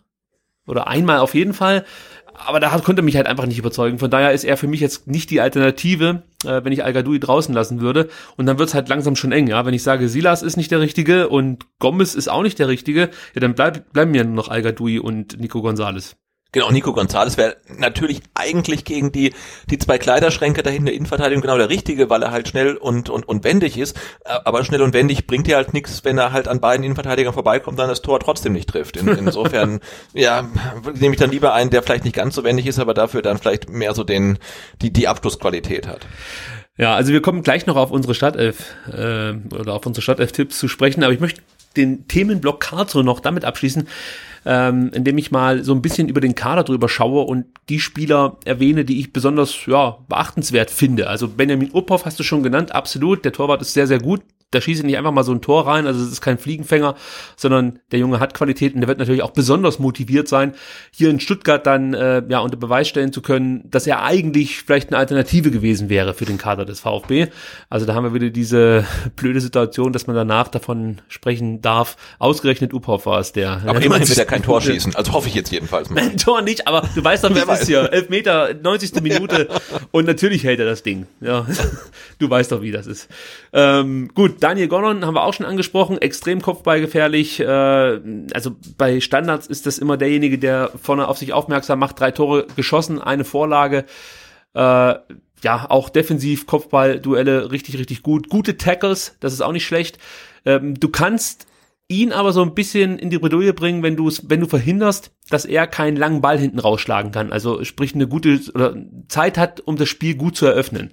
Dann kriegt er Probleme. Also ich sag mal so, einen kurzen, präzisen Pass kriegt er nicht so gut hin, wie einfach einen langen Ball, für den er dann auch Zeit hat. Also wenn du den unter Druck setzt, macht er Fehler. Da ist er anfällig. Äh, du kannst übrigens gerne reinkrätschen, wenn du noch irgendwas ergänzen möchtest, sonst flüge ich hier einfach durch den Kader des KSC durch. Genau, ich wollte nur sagen, also jetzt kommst du ja wahrscheinlich ähm, ähm, noch zu äh, ähm, David äh, Piso und ähm, der ist 32 und äh, Gordon ist 34, also das lässt dann auch so ein bisschen auf ihre Schnelligkeit dann einfach schließen. Also die Innenverteidigung ist sehr robust, ähm, aber vermutlich ähm, nicht wirklich schnell. Aber für die zweite Liga reicht das halt ja, in den ja. meisten Fällen einfach. Ne? Das ist ja das Ding. Ja, und dann kommen wir gleich zum Rechtsverteidiger. Äh, mit Marco Tide haben sie da einen richtig guten, der eben Geschwindigkeit hat, gute Dribblings. äh, zeigen kann auf der rechten Seite. Das heißt, er spielt auf also gegen, gegen unseren äh, Linksverteidiger dann. Das wäre in dem Fall, ich gehe jetzt mal davon aus, dass Castro da wieder spielt. Ja, auch, auch, wieder ein mhm. interessantes Duell. Ja? Also ich, ich kann mir vorstellen, dass Castro da genau der Richtige ist. Ich würde jetzt hier keine Experimente wagen und Insua wieder reinwerfen, nachdem er einfach ja bislang äh, irgendwie nicht so richtig äh, ja, an die Spur findet. Borna Sosa ist, glaube ich, keine Alternative. Der hat jetzt im Testspiel auch nicht gespielt. Selbst wenn der einsatzbereit wäre, würde ich den nicht von Beginn an äh, in die Mannschaft werfen. Also das könnte so ein interessantes Duell werden. Tide gegen Castro. Und da muss man auch aufpassen, der Tide ist auch ein, ein, ein, richtig guter Balleroberer. Also da hat er auch schon auf sich aufmerksam gemacht, dass er da viele Balleroberungen im Laufe des Spiels hat. Wichtiger Spieler für den KSC. Ja, bislang noch nichts getroffen und auch noch kein Tor vorbereitet, aber so insgesamt wichtiger Spieler. Dann kommen wir zum Mittelfeld des Karlsruher SC und auch da haben wir ja schon angedeutet, dass die da einige interessante Spieler haben. Marvin Wanicek hast du schon angesprochen, Ex-VfB-Spieler, ein Tor, sieben Vorlagen. Das ist schon richtig gut. Und der hat auch wirklich kaum Schwächen in seinem Spiel. Ja, guter Distanzschuss, gute so, äh, man nennt sie Steckpässe einfach zwischen Abwehrspieler hindurch, die dann extrem gefährlich werden, hat eine richtig gute Übersicht, gute Dribblings, spielt gute lange Bälle. Also der macht halt vieles richtig und du weißt manchmal gar nicht, auf was du dich jetzt einstellen musst bei ihm, ja, bei ihm. Der kommt halt auf dich zugelaufen, hat die Möglichkeit, den Ball nach außen präzise zu spielen, kann abziehen, kann dich ausdribbeln. Ist ein sehr, sehr unangenehmer Gegenspieler, könnte ich mir vorstellen, ja. Also, das ist, ist schon ein richtiges Fund, was sie da drin haben. Auch schade, dass er es beim VfB dann nie geschafft hat. Er war ja schon in der ersten Mannschaft und ähm, ja, hat sich da aber nie durchsetzen können. Bisschen schade. Hast du den mal ähm, ja intensiver beobachten können, als er noch hier beim VfB war? Nee, also auch nicht mehr als das, wenn ich seinen Namen höre, dass sofort dann auch bei mir die, das VfB-Glöckchen irgendwie klingelt und dachte, der hat doch schon mal erste Mannschaft gespielt. Ähm, aber jetzt äh, weiter, dass ich intensiver irgendwie geguckt habe, was er so kann und macht, äh, nicht, aber äh, ja, aber ist erstaunlich, ne? Also Uphoff, ähm, ähm, Wanicek und mm, das ist halt echt so, so ein Muster. Also ich möchte auch gar nicht sagen, dass der VfB die Talente dann irgendwie fahrlässig ziehen lässt. Vielleicht sind die Spieler auch genauso gut, dass sie jetzt halt bei einem Zweitliga-Aufsteiger eine richtig gute Rolle spielen können. Ähm, aber es ist schon erstaunlich, also wie viele ähm, Spieler dann doch ähm, aus der VfB-Jugend hervorgehen, die es dann beim VfB nicht schaffen, aber dann doch irgendwo anders äh, eine richtig, richtig gute Rolle spielen können. Also Wanicek sehe ich schon ähm, mittelfristig in der Bundesliga. Also wenn er die Leistung beibehalten kann und sich vielleicht noch ein bisschen steigern kann, dann ist das jemand, der, weiß nicht, bei so einem Verein wie Union Berlin, Paderborn, also einfach so ein, so ein, Club, ja, der Augsburg in den Top Mainz 20 26 ist. im besten ja. Alter, ne? Ähm. Könnte ich mir vorstellen, dass da noch was ginge. Also, ja, also gerade jetzt in der Saison gefällt der mir richtig, richtig gut. Äh, genauso wie Manuel Stiefler, der äh, mit drei Toren und einer Vorlage äh, als äh, oder im rechten Mittelfeld aufläuft. Äh, ein robuster Spieler, ja, der vielleicht ein paar Schwächen hat beim Pass, aber äh, ansonsten ja einfach wie gesagt ein torgefährlicher Mittelfeldspieler ist ja, auch ein Spieler, den du unter Druck setzen kannst oder beziehungsweise der unter Druck Fehler macht, klar, aber irgendwo muss es ja auch herkommen, dass die Karlsruher äh, gerade erst aus der dritten Liga aufgestiegen sind. Also wenn die jetzt nur klasse Mittelfeldspieler hätten, dann würden die wahrscheinlich nicht, äh, weiß nicht, ich glaube zwei Jahre, haben sie zwei Jahre in der zweiten Liga gespielt oder drei Jahre? Sind abgestiegen, als wir aufgestiegen sind, richtig? Ja, dann haben sie zwei Äh, Jahre ja, in der schon, ja, ja, gespielt, genau. ja. ja, also das kommt ja schon irgendwo her, warum sie da halt eben zwei Jahre lang gebraucht haben, bis sie aufgestiegen sind. Aber das ist auch ein guter Mann, der sich durchgesetzt hat gegen Lukas äh, Grozurek heißt der Junge, glaube ich. Ist auch ein interessanter Spieler. Ja, auch rechtes Mittelfeld, hat ein Tor geschossen, eine Torvorlage, kommt zuletzt nicht mehr so oft zum Einsatz, aber das wäre auch ein Spieler, der gegen den VfB sehr interessant wäre, weil auch er einen guten Distanzschuss hat, gute Pässe spielen kann und gut im Dribbling ist. Und das würde ich mir persönlich auch sehr interessant vorstellen, wenn, wenn er da auflaufen könnte gegen den VfB. Der könnte da mit Sicherheit auch wieder für eine Menge Verwirrung sorgen und vielleicht dann gerade so Spieler, die manchmal einen Ticken zu lang brauchen, wie Karasor oder so, äh, ja, das ein oder andere Mal in die Bredouille bringen könnten. Also bin mal gespannt, für wen sich da Alois Schwarz letzten Endes entscheiden wird. Und dann kommen wir zum letzten Spieler, den ich hier ansprechen möchte. Das ist Marc Lorenz, der auf der linken Seite spielt. Und das ist echt ein Spieler, auf den müssen wir extrem aufpassen. Ein Tor, drei Vorlagen. Der ist einfach prädestiniert dafür, so einen entscheidenden Pass zu spielen. Also es ist ganz oft der Spieler, der äh, ja mit seinem Pass, äh, ich sag mal, die Chancen eröffnet sozusagen. Also das ist dann nicht unbedingt gleich der Pass, der dann zum Torschuss führt, aber der eben die Chance einleitet. So könnte man sagen. Ja. Auch gut, was die Seitenwechsel angeht. Das hat er auch ab und zu mal drin, dass er wirklich dann über das komplette Feld einen drüber zimmert und sehr präzise die Bälle spielt. Und insgesamt ist er auch sehr schwer vom Ball nur zu trennen. Also das ist echt auch ein sehr, sehr interessanter Spieler. Marc Lorenz, den müssen wir auch in den Griff bekommen. Und das wäre ja, auch ein Punkt, da müssen wir so ein bisschen drauf achten, dass äh, der Herr Stenzel sich da nicht zu sehr ins Mittelfeld begibt, mhm. also ins Zentrum, sondern dass er da echt aufpasst, dass, dass er seine linke Seite nicht zu offen lässt. Ja, das könnte in die Hose gehen mit Marc Lorenz auf der auf der linken Seite der Karlsruher. So, und dann bin ich eigentlich mit dem Kader durch. Also das ist jetzt hier nicht irgendwie das lässt mich alles nicht erschaudern, aber das ist schon alles sehr, sehr solide. Und es ist genau das, was du brauchst, um in dieser zweiten Liga äh, eben, ja, sagen wir so, Platz 10, vielleicht auch einstelliger Tabellenplatz in, in Angriff nehmen zu können. Also das sieht schon sehr, sehr gut aus, was der KSC sich da zusammengestellt hat. Ja, und vor allem hast du halt vorne einen Mittelstürmer drin, der halt schon sieben Tore erzielt hat in der Saison und weiß, ja, ja. Wie, wie, wie es geht, hast dann irgendwie auch zwei Zulieferer, die da verlässlich liefern und, und äh, einen, einen Zehner da, dahinter quasi, der viele Optionen hat. Also das sieht echt nicht so, so schlecht aus. Also natürlich nichts ähm, was ein Kader wie dem vom VfB in Angst und Schrecken versetzen darf, ähm, aber jetzt auch keine ähm, keine Laufkundschaften. Von den Aussteigern sicherlich ähm, der stärkste Kader und ja, schon jetzt mehrfach angesprochen, wie es gegen die anderen beiden Aufsteiger äh, lief, wissen wir, ne? Also dann muss man jetzt echt doppelt äh, aufpassen. Da gehe ich mit. Also von den drei Aufsteigern finde ich, hat Karlsruhe die stärkste Mannschaft. Und äh, auch das, was ich bislang von allen drei Aufsteigern gesehen habe, ist für mich Karlsruhe der stärkste Aufsteiger, ganz klar. Also ähm, das ist von dem, was sie anbieten, schon einfach ein etablierter Zweitligist, auch wenn es jetzt vom, vom, vom Ablauf her nicht ganz stimmt, weil sie halt erst aufgestiegen sind, aber das ist halt einfach eine, eine, eine gute Zweitligamannschaft, die sie sich da zusammengestellt haben. Ja. Also das wird nicht unbedingt einfach werden, aber ich bin optimistisch. Und wir werden natürlich gleich noch ausführlich über den VfB sprechen, aber wir dachten uns, dass wir heute auch mal so ein bisschen ausführlicher auf den Gegner eingehen ähm, ja, damit man so ungefähr weiß, auf was man sich einstellen darf oder muss, wie auch immer. Ähm, und äh, wir versuchen nachher beim Startelf-Tipp euch ein bisschen Mut zu machen, wenn der eine oder andere den noch braucht.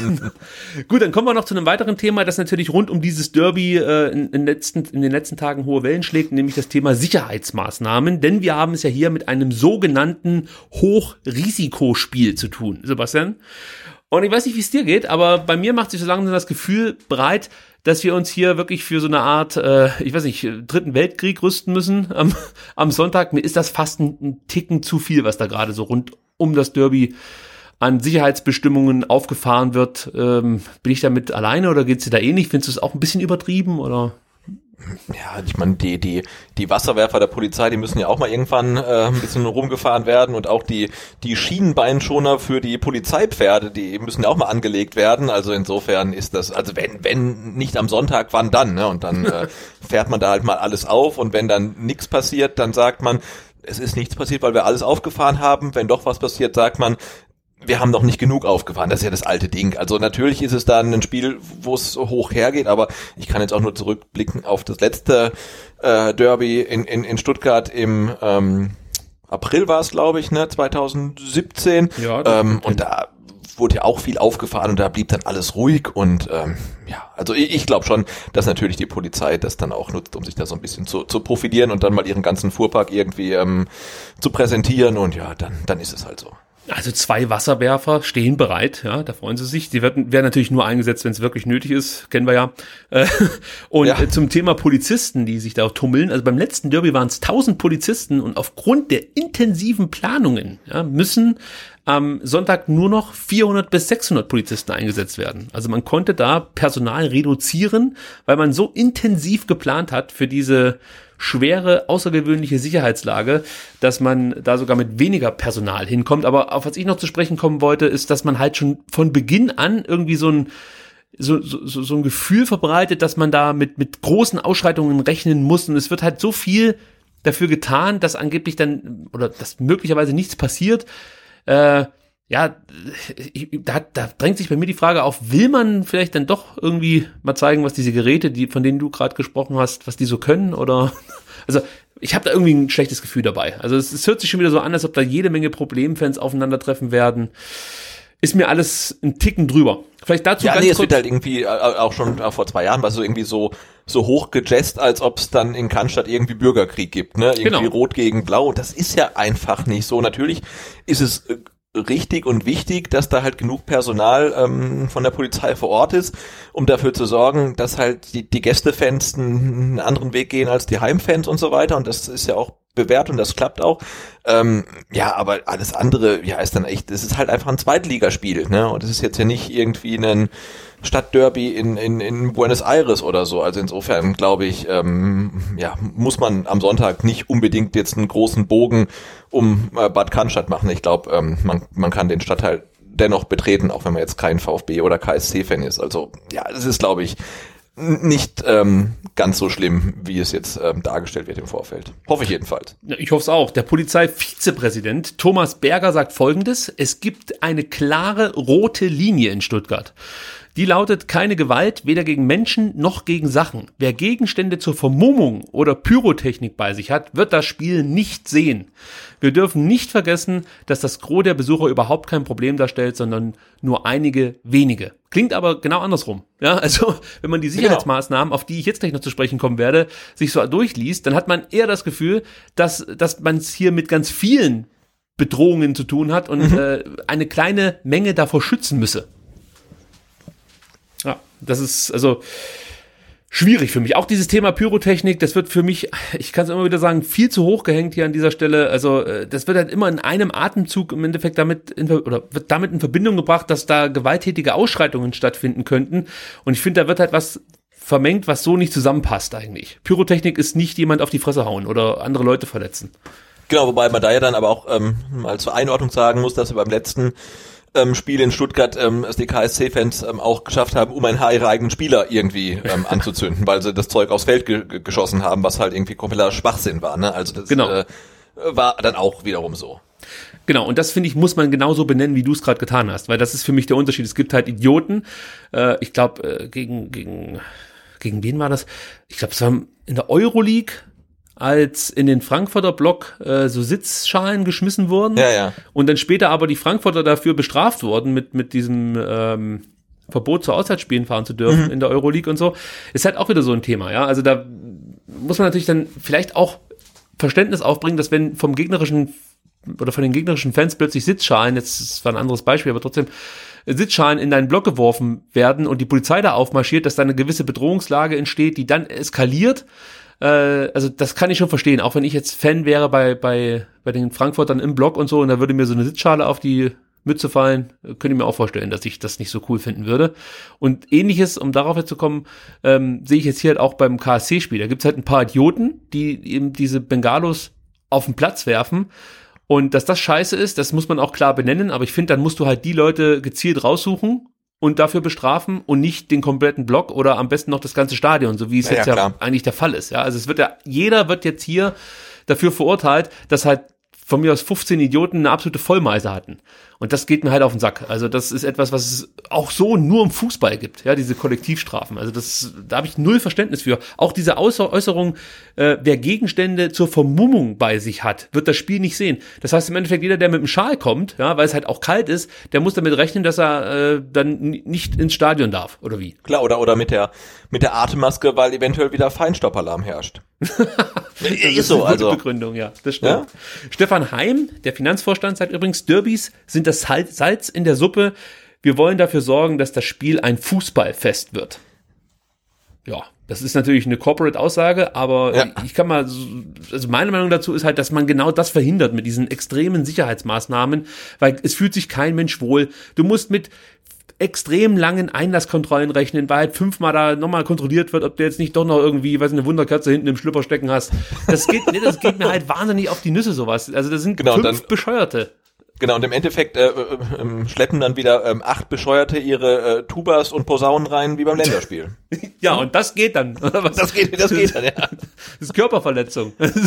ja, und, und, und, dazu kommt dann noch, also jetzt kommen wir mal zum Sicherheitskonzept. Komm, bevor ich jetzt hier alles einzeln ja, aufzähle, ja, ja. Die einzelnen Punkte. Also erstmal wichtig für die Anreise. Die Benzstraße, das ist die Straße, die von Untertürkheim nach Bad Cannstatt führt, ähm, die ist nur in Richtung Untertürkheim befahrbar. Ja? Mhm. Und wird außerdem zwischen 10.45 Uhr und 11.30 Uhr komplett gesperrt, weil da findet dann der KSC-Fanmarsch äh, statt. Das ist so ähnlich wie im Relegationshinspiel gegen Union, da wurde diese Benchstraße auch gesperrt für die Union-Fans. Und macht euch auch bitte darauf gefasst, dass die Bahnbrücke in Untertürkheim auch gesperrt werden wird, weil ähm, da wollte ich nämlich drüber laufen. Ja, ich habe praktisch auf der anderen Seite vom Bahnhof geparkt, wollte dann über die Bahnbrücke, über die Fußgängerbrücke drüber laufen und auf der anderen Seite Benchstraße wieder runter. Und dann standen da auch ein paar Robocops und haben gesagt, nee, das geht nicht, da musst du jetzt bis Bad Cannstatt laufen. Da hast du Pech. Wo ich mir auch gedacht habe, ja, ich habe noch nicht mal einen Schal oder irgendwas, ich habe nichts, lasst mich doch einfach da runter. Also auch da wieder wird das so getan, als ob sofort ein Union-Fan, sobald er jemanden sieht, ja, ohne irgendwie Fan-Utensilien, dass er sofort total durchdreht und den auf die Fresse haut. ähm, so kennt man es ja auch. Also nur Tiere unterwegs. Ähm, also stellt euch darauf ein, dass es dann natürlich zu größeren Problemen äh, kommen wird rund ums Stadion. Außerdem wird ab Höhe Kreuzung Martin Schrenkweg ähm, ja die Weiterfahrt komplett untersagt. Nur Busse und so Gästefans, Neunsitzer dürfen da noch durchfahren. Also auch da gibt's keine Durchfahrt zu diesem Parkhaus dann auf der linken Seite äh, am Stadion. Ich hoffe, man kann das ungefähr lokalisieren, was ich hier gerade erzähle. Und ähm, ja, man fährt da nicht. Ja gut, man kann, glaube ich, erstmal grundsätzlich festhalten, zwischen Bahnhof Bad Cannstatt und Stadion ist ähm, VfB mm, Territorium Genau. und zwischen Untertürkheim ähm, im Bahnhof und Stadion ist dann quasi KSC Territorium, ne? Also So. so. so ist es ja mal von der Polizei jedenfalls abgesteckt ungefähr. Dann gibt es strenge Kontrollen und ein Taschenverbot im Gästebereich. Das, das ist auch, das ist auch wieder ein Taschenverbot. Die dürfen keine Taschen in den Gästebereich nehmen. Das ist Aber ich habe glaube ich irgendwo absurd. gelesen, ähm, was äh, fanübliche Bauchtaschen sind erlaubt, oder? Du, äh, ich weiß nicht, was eine fanübliche Bauchtasche ist. Meinen die damit so ein, Ja, so, Äh. so wie, wie, wie jetzt, wie jetzt die, wie äh, so, äh, weißt du, so, so Raf Camorra und so, wie die Rapper das jetzt tragen. oh, ah, okay. Also Bauchtasche, aber nicht um Bauch, sondern über die Schulter. Mhm. Vielleicht heißt es auch Schultertasche. Ja, komm, aber ey, also Taschenverbot, so ein Bullshit, ohne Scheiß. Guck halt in die Tasche rein und fertig. Äh, so, KSC-Fans müssen Rucksäcke und ähnliches an den, an einer Verwahrstelle abgeben. Also dürfen praktisch, du darfst nichts mit reinnehmen. Also gar nichts, null. Ist halt dann dein Problem, wenn du da von Karlsruhe anreist und äh, deine Sachen irgendwie unterbringen musst. Da bin ich mal gespannt, ob es genügend Möglichkeiten gibt, Rucksäcke und Taschen irgendwo unterzubringen. Oder ob man die dann einfach, weiß ich nicht, vom Stadion abstellen muss oder sowas. Bin mal gespannt, wie das so läuft. Vielleicht können die ein oder anderen KSC-Fans anschließend darüber berichten, würde mich sehr interessieren. Dann keine Fahnen im Gästeblock. Hier möchte ich nochmal den Herrn Heim mit reinnehmen, der ja gemeint hat, man möchte ein Fußballfest daraus machen aus diesem Spiel, aber also im Gästeblock sind keine Fahnen erlaubt. Ist für mich auch sowas. Kein, Ja. sorry, also habe ich kein Verständnis. Lass doch die Jungs da die Fahnen mit reinnehmen. Also ich weiß, es geht darum, dass man in diesen Fahnen vielleicht Pyrotechnik verstecken könnte oder die dann wiederum einsetzen könnte, um irgendjemanden damit auf die auf die Mütze zu hauen oder so. Aber es gehört halt zu einem Fußballspiel. Also dann kannst du es gleich direkt sein lassen, wenn du keine Fahnen mehr mit in den Block nehmen Ja, und wenn, kannst. wenn schon jemals die Gleichung irgendwie ähm, korrekt gewesen wäre, keine Fahnen gleich kein Pyro, dann würde man sagen, okay, keine Fahnen, aber äh, du, du wirst keine Fahnen haben, aber trotzdem Pyro, ne? Das, das ist ja einfach so. Das ist so, ja.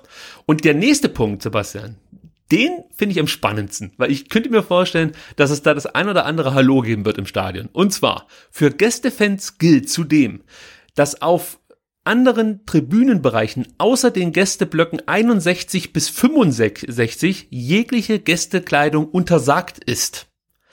Das bedeutet für alle, die nicht in 61 bis 65 untergebracht sind, ähm, sie dürfen überhaupt keine KSC-Utensilien tragen. Ansonsten werden sie entweder umgesetzt, äh, solange es noch Plätze gibt, oder sie dürfen das Spiel nicht mitverfolgen im Stadion.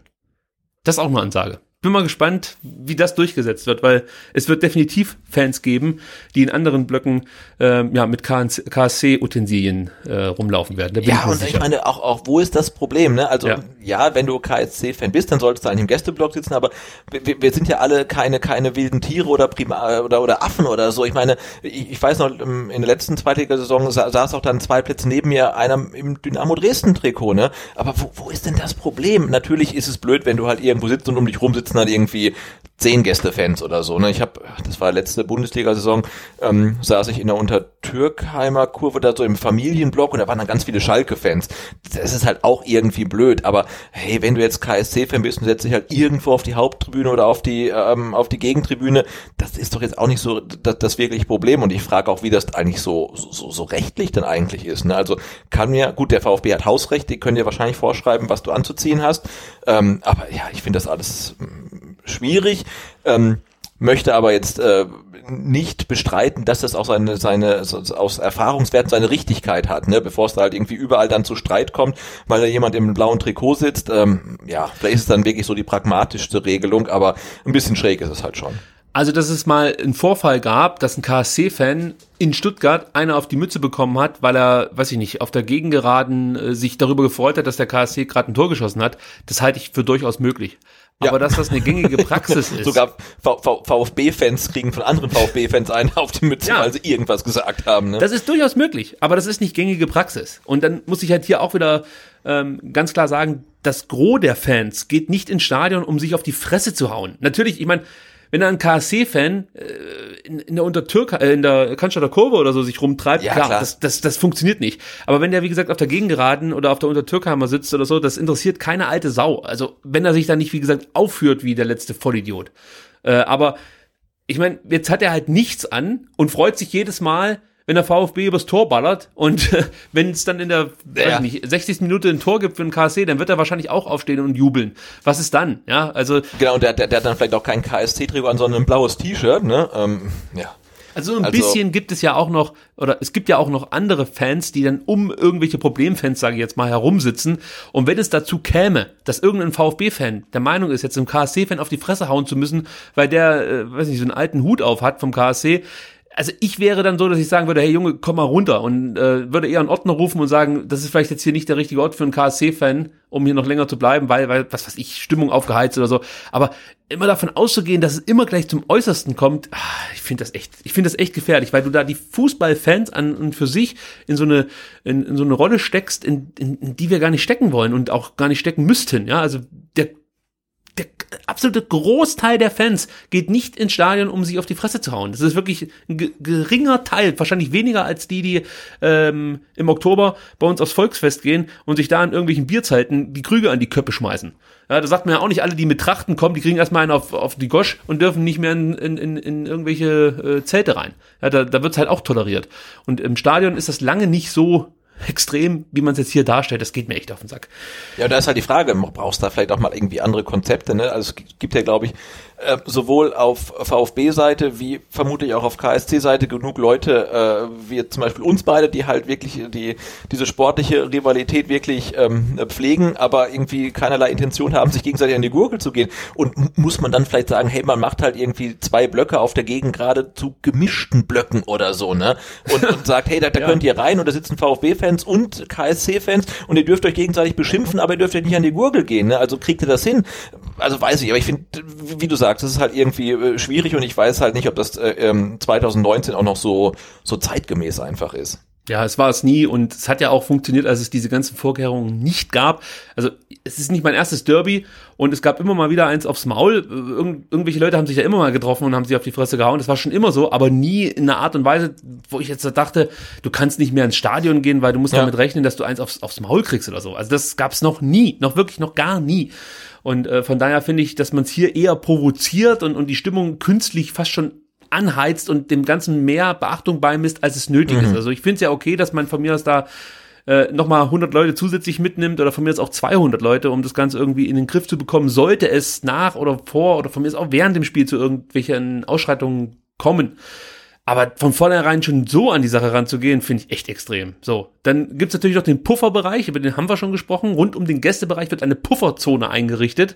Ja, das ist dann sozusagen die No-Go-Area für alle, äh, so dass ähm, das Stadion an dem Tag nur 56.880 Zuschauer fassen wird, rund 2000 weniger als beim vergangenen Derby. Nochmal Stefan Heim, der vom Fußballfest spricht. Ja, mhm. also da gibt's dann praktisch, wie gesagt, extra Zonen, wie sonst bei irgendwelchen osteuropäischen Gangfights, ja, äh, die, die man nicht betreten darf, äh, weil ja ansonsten die gegnerischen Fans total eskalieren würden und äh, ja, ich weiß nicht, Menschen töten am besten noch. Genau, aber ja, ich glaube aber trotzdem tatsächlich, dass das ähm, ja das Erlebnis des Spiels ähm, äh, doch ein wenig äh, getrübt wird, wenn du halt direkt neben dem KSC-Gästeblock stehst. Also ich habe so. heute ja nochmal kurz das, das Video von, von ähm, Connor Sullivan angeguckt und ja, das ist auch nicht jetzt irgendwie, also es sei denn, du stehst auf Sofas und schimpfst halt gerne zurück und äh, ja, benutzt gerne deinen Mittelfinger und so weiter, dann bist du wahrscheinlich da. Du doch. Du kaufst doch keine Karten direkt neben dem Gästeblock beim KSC. Also, aber waren das nicht die Karten, die jetzt irgendwie, also, also direkt neben der Pufferzone dann, die, die jetzt direkt irgendwie dann äh, diese im Bundle dann verkauft wurden und das so weiter? Wär, das wäre so der Hammer gewesen, wenn der VfB wirklich die, die Karten direkt neben dem KSC-Block im Bundle verkauft. Hier, da setzen wir die ganzen Idioten, in die, die ein Schnäppchen machen wollen, damit sie nie wiederkommen. Nee, das kann ich mir nicht vorstellen. Aber jetzt mal ehrlich, wenn du Tickets kaufst für so ein Spiel, ja, du, du, also ich meine, wenn du null Ahnung hast vom Fußball, wirklich noch nie bei einem Fußballspiel warst, dann weißt du trotzdem, dass es eine gewisse Rivalität zwischen Badenern und Württembergern gibt.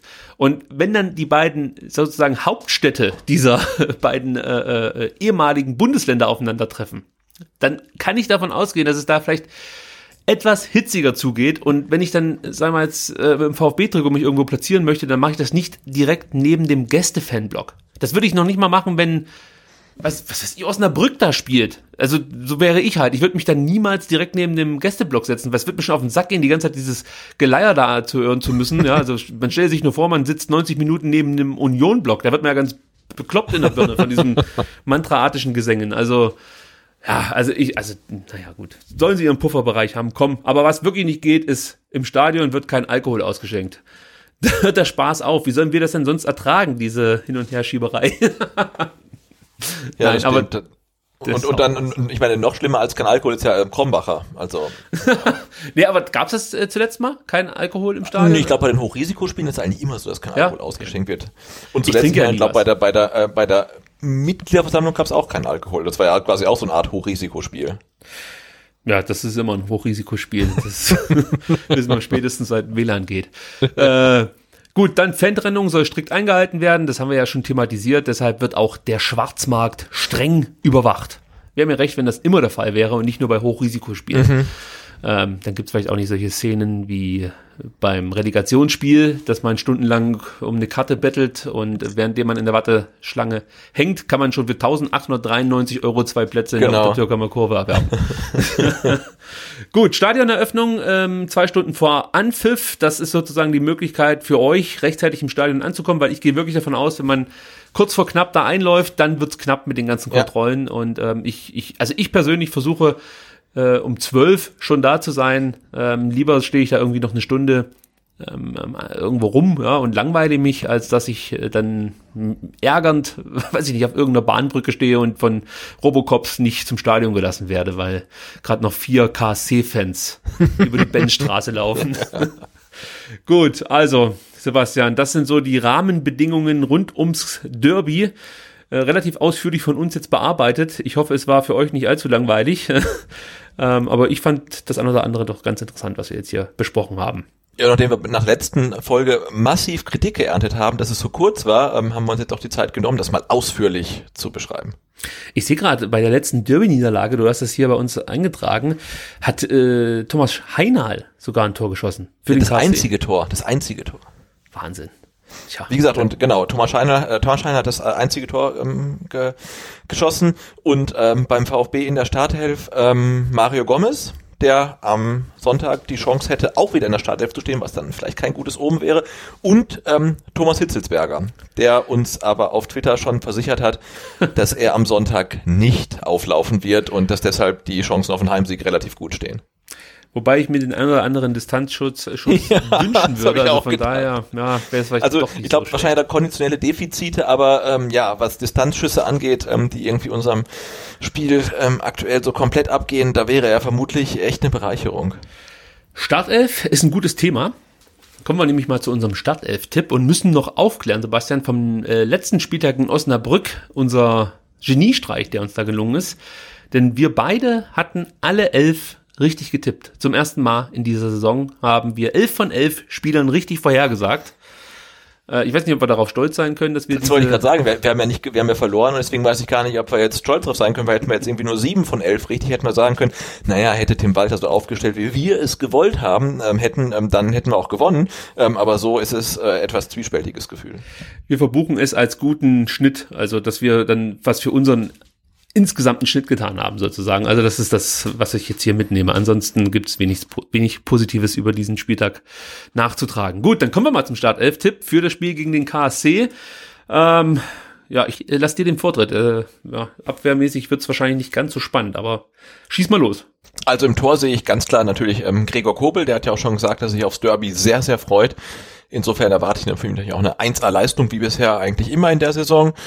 Ja, und die anderen Positionen in der Verteidigung sind ja relativ schnell besetzt. Also Holger Bartstuber ähm, ist, glaube ich, für mich auch echt so so, so ein Derby-Typ. Ne? Also wenn ich mich daran zurückerinnere, äh, in der Relegation dann in Berlin mit Turban und schwer blutend und so weiter. Also ähm, ja, also Holger Bartstuber auf jeden Fall. Marc Oliver Kempf auch als Kapitän, ähm, obwohl ich weiß gar nicht, ist der in Baden geboren? Hat er lange für, für Freiburg gespielt? Also nee, der ist Hesse. Ah, okay. Also ich glaube, Marc Oliver Kempf ist ist Hesse. Gucke ich gleich nach. Du erzählst mal weiter. Also, egal, aus welchem Bundesland er kommt, ähm, er ist bei mir gesetzt. Ähm, in Verteidigung Bart Stuber-Kempf, ähm, ähm, rechts ähm, the one and only Pascal Stenzel und äh, links, ähm, ja, sehe ich auch wieder Gonzalo Castro, weil ähm, Borna Sosa scheint noch nicht fit zu sein. Selbst wenn er jetzt fit wäre, wäre, glaube ich, das nicht das Spiel, wo ich ihn dann unbedingt wieder gleich reinwerfen würde. Ja, und mehr Optionen haben wir jetzt ja eigentlich ähm, nicht. Also klar, in, in Zua noch, aber ähm, der ist ja für mich aktuell auch sehr weit äh, weg von der ersten Elf, wie es aktuell scheint. Insofern ähm, Castro, Kempf, Bartstuber, Stenzel. Also, und der Herr Kempf kommt aus Lich, das ist in der Nähe von Gießen, also in Hessen. Haben wir das auch Okay. noch kurz hier geklärt. Dann, dann, dann ist er völlig neutral. Dann darf er spielen. Also abwehrmäßig bin ich da absolut bei dir, Stenzel, Bartstuber, Kempf und ähm, Castro.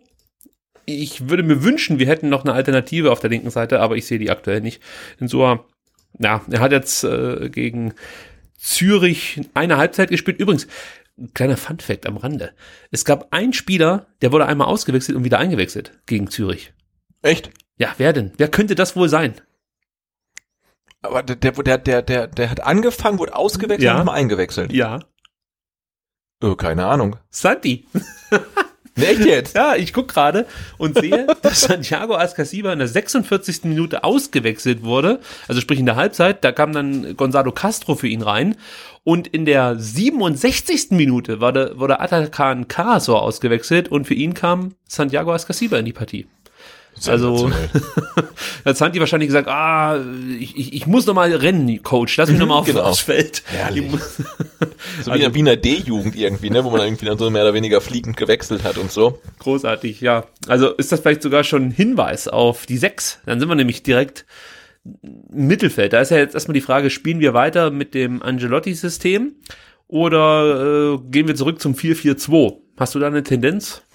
Äh, ehrlicherweise noch nicht. Man tendiert ja automatisch dazu, ähm, irgendwas anders machen zu wollen. Und jetzt haben wir ja lange Zeit gesagt, der Tannenbaum, der, der ist es. Und jetzt hat der Tannenbaum halt auch nicht funktioniert. Ähm, jetzt jetzt die Frage, geht man jetzt zurück ähm, auf, auf das System von, von der ersten Saisonhälfte? Ah, schwierig, schwierig. Ja, für mich ist das Hauptproblem, dass eigentlich ja die Chancen kreiert werden. Also du hast Möglichkeiten, ein Tor zu erzielen, aber machst die dann nicht. Also ist ja auch egal, wer dann da vorne steht. Das ist ja nicht nur Nico Gonzalez, das ist ja auch ein Philipp Förster, ähm, Philipp Clement, die treffen alle irgendwie die Bude nicht. Bei Santi drücke ich beide Augen zu, der hat schon ein Tor erzielt und hatte so viele Chancen wie in den Jahren zuvor zusammen. Also von daher bin ich da schon sehr zufrieden. Äh, deswegen, es ist halt echt schwer zu sagen, wen ich jetzt rausnehmen würde und wen ich denn auf der Bank habe, der es besser machen könnte. Ja, das ist für mich das Hauptproblem. Also kann ich, mal- ich, ich, pre- ich presche jetzt mal vor. Okay. Ähm, ich spiele äh, mit einer Raute im Mittelfeld. Ja, dahin tendiere ich nämlich auch. Und ähm, ich bin mit einer sechs und das ist bei mir ähm, äh, Mangala, obwohl der jetzt auch nicht äh, oder nicht wirklich gut war gegen Osnabrück, aber der der der kann's. Also ich würde ähm, den vielgescholtenen Karasor ähm, auf die Bank setzen und würde Orel Mangala ähm, als einzige äh, 6 bringen, äh, wird dann äh, rechts in der Raute mit Philipp Förster spielen und äh, links in der Raute, obwohl es natürlich nicht seine Position ist, mit ähm, ähm, Askar Sieber, weil er halt gegen Dresden getroffen hat und ähm, gegen Osnabrück eine Chance hatte und jetzt gegen den KSC ähm, treffen wird. Stopp, jetzt dann, muss ich nochmal nachfragen, weil jetzt war ich gerade so konzentriert auf meine Aufstellung, dass ich vergessen habe, wen du, also sechs ist Mangala und dann rechtes Mittelfeld? Äh, Philipp Förster. Förster. Links ähm, Santi. Santi. Und äh, mein Didavi macht dann Philipp Clement. Philipp Clement, okay. Sorry. Äh, ich habe nämlich die ganze Zeit überlegt, wie will ich das jetzt lösen, weil ich dachte mir dann so, entscheidend wird er wahrscheinlich sein, wer dann gegen Manizek spielt. Also das könnte ein, wirklich ein absolutes Schlüsselduell werden. Ja. Und äh, da wäre schon so ein Santi, glaube ich, der richtige Gegenspieler. Also ein giftiger Hund, der dich da die ganze Zeit einfach kaputt machen möchte und dir keine Sekunde Zeit gibt, äh, ja, Entscheidungen treffen zu können. Das, das könnte funktionieren, sage ich dir ganz ehrlich. Also das ist so mein Gefühl. Deswegen tendiere ich ein Stück weit zu Askasiba auf äh, die sechs. Schwanke aber zwischen Askasiba und Mangala. Also es Karasor ist für mich raus. Ja. Erstmal, weil äh, er mich halt einfach in Osnabrück schon sehr enttäuscht hat, weil ich dachte, es geht jetzt so ein bisschen aufwärts. Er hat jetzt die zwei Jungs neben sich, Mangala und Askasiba, hat dann bessere Möglichkeiten, kann seine Stärken besser einbringen, aber ja, dann war es halt wieder eher nur Durchschnitt und das ist mir zu wenig gewesen. Also das ja. hat mich nicht überzeugt, deswegen gehe ich jetzt hier auf Santi, auf der 6. Aber ah, dann geht's gleich wieder schwer weiter. Also Förster ist für mich gesetzt. Ist für mich noch der gefährlichste Spieler aktuell im Kader. Clement, ich habe nicht verstanden, warum warum ähm, Tim Walter den in Osnabrück ausgewechselt hat. Also für mich müsste der auch spielen, weil er noch einer der Spieler war, die so ein bisschen Gefahr ausgestrahlt haben. Klar, er trifft momentan irgendwie die Bude nicht, aber er sorgt halt für viele Chancen. Also er bereitet viele Torschüsse vor, schließt selber oft ab. Also den willst du eigentlich auch auf dem Platz haben. Ja, und ist der einzige, der die Davia ansatzweise ersetzen kann, ne? weil sonst ähm, hast du echt niemand mehr im Kader, der so zentral, zentral kreativ irgendwie noch was was reißen könnte. Ich meine, der Bold Move wäre halt wirklich Klimowitz nochmal reinzuwerfen, der das richtig gut gemacht hat im Oberligaspiel, aber es ist natürlich nur die Oberliga. Ja. Aber ich, ich finde den Klimowitz echt nicht so schlecht, dass, dass man jetzt davon sprechen müsste, dass er in der, in der ersten Mannschaft nichts zu suchen hätte oder so. Das ist für mich jetzt kein klassischer Oberligaspieler. Das nee, ist schon du jemand. Hast ja mit, mit, mit, mit Klimowitz und, und, und Massimo und vielleicht sogar Endo wirklich noch Leute, die du eigentlich von der Qualität her jederzeit reinwerfen könntest, auch äh, von Anfang an, aber vielleicht nicht gerade im Derby halt, ne? Würde ich jetzt sagen, aber vielleicht denkt Tim Walter da auch ganz anders. Na, Endo ist ein bisschen raus, weil er natürlich erst, äh, ich glaube, am Donnerstag ankommt. Also, ah, der war unterwegs, okay, das wusste ja, ich der, nicht. Der, der spielt heute noch in, in Japan gegen Venezuela. Ja, äh, nee, morgen spielt er sogar noch in Japan gegen Venezuela, also das kannst du knicken. Aber ich tue mich so schwer mit diesem scheiß Mittelfeld. Äh, ja, weil, wie du sagst, das sind gute Spieler, aber was macht der Walter da? also komm, Santi auf der 6, ah, da musste eigentlich genau das gleiche, was du gesagt hast, auch machen. Dann spielt halt Mangala auf rechts und auf links spielt Förster oder andersrum und, und, und Clemen dann auf der 10. Aber das, das kann ich mir fast nicht vorstellen, dass er genau Aber da muss ja das System Walter auch dann flexibel genug sein, ne, dass du sagst, egal ob jetzt ähm, ähm Mangala auf der 6 und ähm, Askasiba auf dem Flügel, dass die auch jederzeit tauschen können. Ja. Wenn du sagst, du willst halt dem Banizek einen auf die Füße stellen, ne? Also dann, dann ich meine, das wäre natürlich auch sinnvoll, äh, aufgrund dessen, dass, dass der KSC, ich habe es ja vorhin gesagt, dann oft auch variiert, was die Formation angeht. Und dann wäre es halt gut, wenn du die Möglichkeit hast, dann, äh, was weiß ich, Mangala noch mit nach hinten zu ziehen oder ähm, ja, Beispiel jetzt Santi dann doch weiter aufrücken zu lassen und dann rutscht halt von mir aus Kempf noch eins vor, der äh, scheidet sich ja auch oft mit ins Mittelfeld ein, also bist natürlich ein bisschen flexibler mit Mangala und Santi in der Startelf, aber pass auf, ich mache jetzt wieder was Verrücktes und auch da nehme ich das Testspiel gegen Zürich ähm, zu Rate. Und zwar gab es ein, nee, es gab äh, sogar drei Spieler, die komplett durchgespielt haben, aber einen, auf den möchte ich mich jetzt besonders fokussieren und zwar Roberto Massimo. Mhm. So. Den nehme ich hier mit ins Boot. Das ist ein schneller Spieler, ein wendiger Spieler und der könnte vielleicht dann auf der rechten Seite, sprich auf der Karlsruher linken Abwehrseite für Probleme sorgen, weil da ähm, fehlt dem KSC, glaube so ein bisschen die Qualität. Natürlich geht es jetzt krachend schief, wenn ich das so sage. Aber ich. Und dafür lässt du jetzt Mangala draußen. Äh, also ich sag mal so, überzeugt hat er mich in den letzten Spielen definitiv nicht. Nee, nee, nee, also du, das ist mein Problem. Ich würde, ich würde nicht inter intervenieren, wenn du ihn erstmal auf die Bank setzt. Und er ist halt auch schon wieder mit der Nationalmannschaft weg. Also es ist halt auch wieder nicht er hat nicht die Möglichkeit, sich wieder zu, zu präsentieren äh, im Training und so. Und weiter spricht er immer davon, dass er die Trainingseindrücke immer sehr, sehr hoch den Spielern dann anrechnet, je nachdem, wie die so sind. Und äh, da hat halt einfach dann Mangala jetzt den Nachteil, dass er wahrscheinlich erst am Dienstag oder am Mittwoch wieder zurückkommen wird. Also dann auch erst wieder mit der Mannschaft trainiert, wobei die am Sonntag und am Montag eh nicht trainiert haben. Aber jetzt eben wieder eine Woche gefehlt hat. Komm, ich sag Massimo, weil der hat es auch Okay. nicht so schlecht gemacht äh, bei seinen Einsätzen, die er hatte, aber er hatte natürlich seine Defizite, gar keine Frage gegen Kiel, das, das war nicht besonders gut, aber es lag auch nicht nur an ihm. Würde ich, würde ich jetzt mal so behaupten. Also Massimo, Genau, aber jetzt von, von Askasiba, Karasor, Mangala auf nur im Askasiba ist natürlich auch äh, nicht ganz ohne. Also äh, das würde ich, glaube ich, feiern, wenn es so kommt. ja, vor allen Dingen noch mit Förster und Clement vorne drin, da geht da richtig die Post ab. Also entweder steht es dann nach, nach 45 Minuten 4 zu 0 oder 0 zu 4. ja, oder, oder 4 zu 4, ja. Ja, oder 0 zu 0 bei unserem Sturm. das ist wahrscheinlich, ähm, dass es so kommt. Also das ist natürlich jetzt schon hier ein Mittelfeld, das ich, also ich würde so nicht aufstellen. Also ich sage mal, wie, wie ich Du hast es gerade so aufgestellt. Ja, aber ich, ich muss ja denken wie Tim Walter. Ich würde, ich persönlich, würde mit Stenzel, Bartstuber, Kempf, Castro? ich muss, ich, den will ich da nicht sehen. Aber ich, ich würde halt auch jetzt Insua, ich würde mit Insua lange sprechen. Mit so, würde mit ihm so einen Tee trinken, da so einen argentinischen Ma Mate, ja. Mate-Tee, genau. Und dann würde ich noch vielleicht mit ihm eine Sportzigarette rauchen und dann geht's auch wieder. Dann würde ich sagen, so, äh, Pocho, jetzt zeigst du mal hier den, den Karlsruher was ein Genau, du bist der Derby ist. Einzige, der beim letzten Derby dabei war. Ähm, du, du bist jetzt mein Leader. Genau, du trägst den Pokal sozusagen in dir, also verteidige Mhm. ihn. So, der spielt auf links. Dann würde ich ins Mittelfeld den Herrn Castro beordern, auf die rechte Seite. Auf die linke Seite würde ich ich, ich glaube, ich würde Kulibali da mal eine Chance geben. Oh. weil auch er ein paar Mal jetzt schon gezeigt hat, auch wieder nur Oberliga, aber er, er kann das halt besonders gut, diese, diese Läufe, dann äh, mit einer Flanke irgendwie Gefahr erzeugen, beziehungsweise spielt er auch da gute Pässe. Ich weiß, das ist alles Oberliga, aber komm, scheiß drauf, ey, dann gibt diesen Jungs doch auch mal die Möglichkeit. Angeblich sind sie doch so nah dran, das hören wir ja die ganze Zeit. Also wenn es dann wirklich so ist, pff, also ob jetzt Kulibali den Ball nicht in die Mitte bringt oder Nico Gonzalez den dann versemmelt, kommt ja am Ende aufs Gleiche raus Ja, das ist wohl wahr.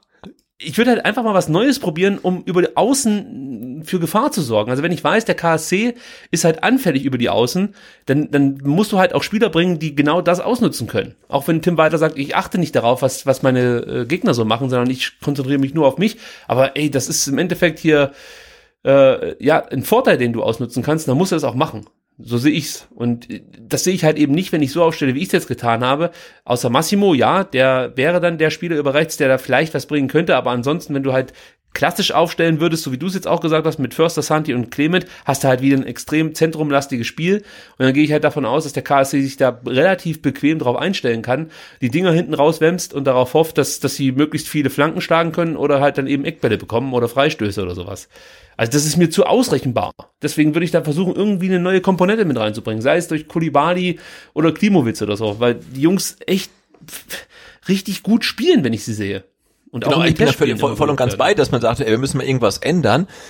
Bin halt irgendwie aber immer noch unschlüssig, ob das jetzt das Spiel ist, wo wir das ändern müssen. Ne? Und dann schmeißt halt irgendwie einen Klimowitz oder einen Kulibali oder irgendeinen anderen rein und dann wissen die gar nicht, wie ihnen geschieht, weil sie da gar nicht wissen, was da ähm, auf sie zukommt. Also ähm, mal vorausgesetzt, das Spiel ist halt wirklich besonders intensiv. Play ist ja auch ein Spiel wie jedes andere. Auch. Das wird das also, langweiligste Derby. Keine Fahnen, keine Pyro.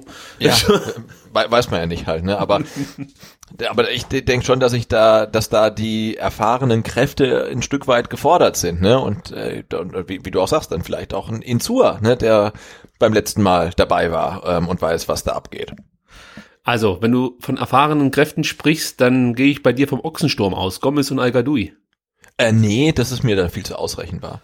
ähm, ma, ma, mein Sturm heißt ähm, ähm, Gonzales Algadoui. Okay. Ali G und Nico G, oder wie man das dann Und die, die, der, Hauptsache G. Die, die G-Funk. beiden Gs vorne im Sturm, einen äh, im statisch. Ich sehe da halt äh, Al-Gadoui, der da irgendwie vorne am 5-Meter-Raum lauert und ähm, Gonzales, der wie wild um ihn rumkreiselt und ähm, die beiden ähm, ähm, Schränke in der Innenverteidigung vom KSC da irgendwie ganz kirre macht. Äh, Auch hier lehne ich mich jetzt mal weit aus dem Fenster und stelle Mario Gomez auf. Ja, auch wenn ich, ich denke jetzt sie weiter, nicht wie ich ich aufstellen würde, aber ich stelle Mario Gomez auf und Nico Gonzalez als argentinischer Nationalspieler. Ja, musste von Beginn an im Derby ran. Das geht nicht anders. Ja, bin mal gespannt, wie es dann letzten Endes kommt. Interessante Aufstellung, lieber Sebastian. Ja, total, total. ähm, oh Mann, ich vermassel mir den ganzen Startelf-Tipp, weil ich immer irgendwie was Besonderes machen will, was am Ende dann in die Hose geht. Aber sei es drum, man muss auch manchmal was riskieren. Gut, also Startelf-Tipp ist durch. Jetzt muss ich mal kurz meine Notizen wieder hochholen, die ich hier zur Seite geschoben habe, weil ich so konzentriert bei der Startelf-Geschichte äh, zugange war, dass ich fast das Thema Sascha Kalajdzic überlesen hätte. Genau, wo wir gerade beim Thema Sturm waren, ne? Also da. Genau. Der würde, der würde uns mit Sicherheit ganz gut zu Gesicht stehen. Wobei, Ja. da kommen wir jetzt gleich drauf zu sprechen, er hat ein paar interessante Sachen in einem langen Kicker-Interview gesagt, die ich ganz kurz äh, anreißen möchte. Nicht das komplette Interview, ähm, aber ein paar Sachen, wie gesagt, fand ich ganz interessant. Zum einen war natürlich die Frage, wann wir mit seiner Rückkehr rechnen dürfen. Und äh, da hat man sich ja schon so ein bisschen erschrocken, als man die Antwort las. Ich lese mal kurz vor, was er da so zum Besten gegeben hat. Äh, Das werde ich aktuell sehr oft gefragt, schwer zu sagen, weil es eine schwere Knieverletzung ist. Anfangs hieß es, es äh, anfangs hieß es sechs bis acht Monate. Jetzt scheinen die acht Monate realistisch. Das würde bedeuten, dass ich etwa im März wieder fit wäre.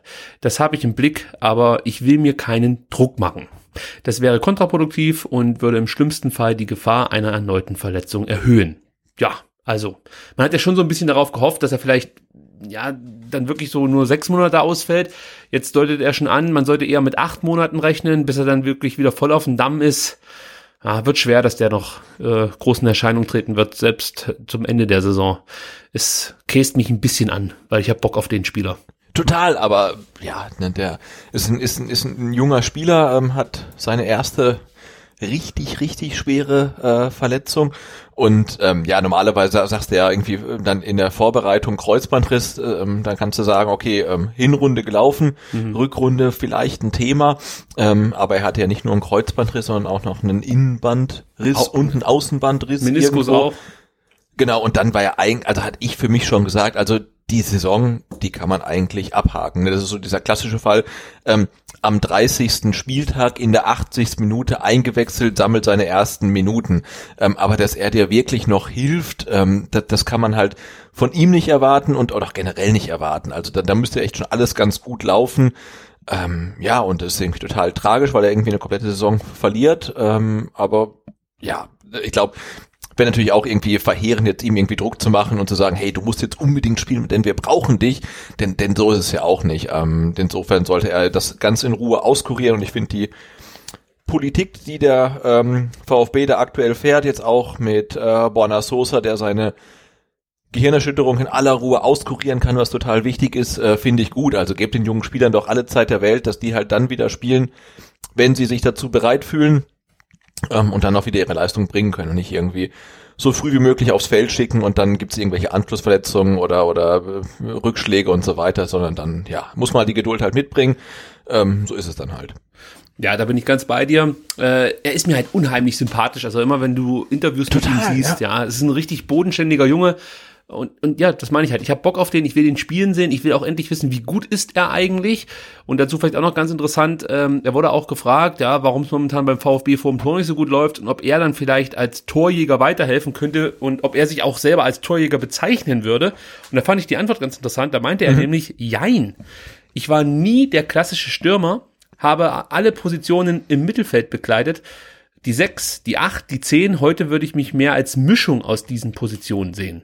Also klingt auch wieder nach einem Spieler, der ein bisschen Wiese vor sich haben möchte und ähm, eben da nicht die Lösung schlechthin im Sturm wäre.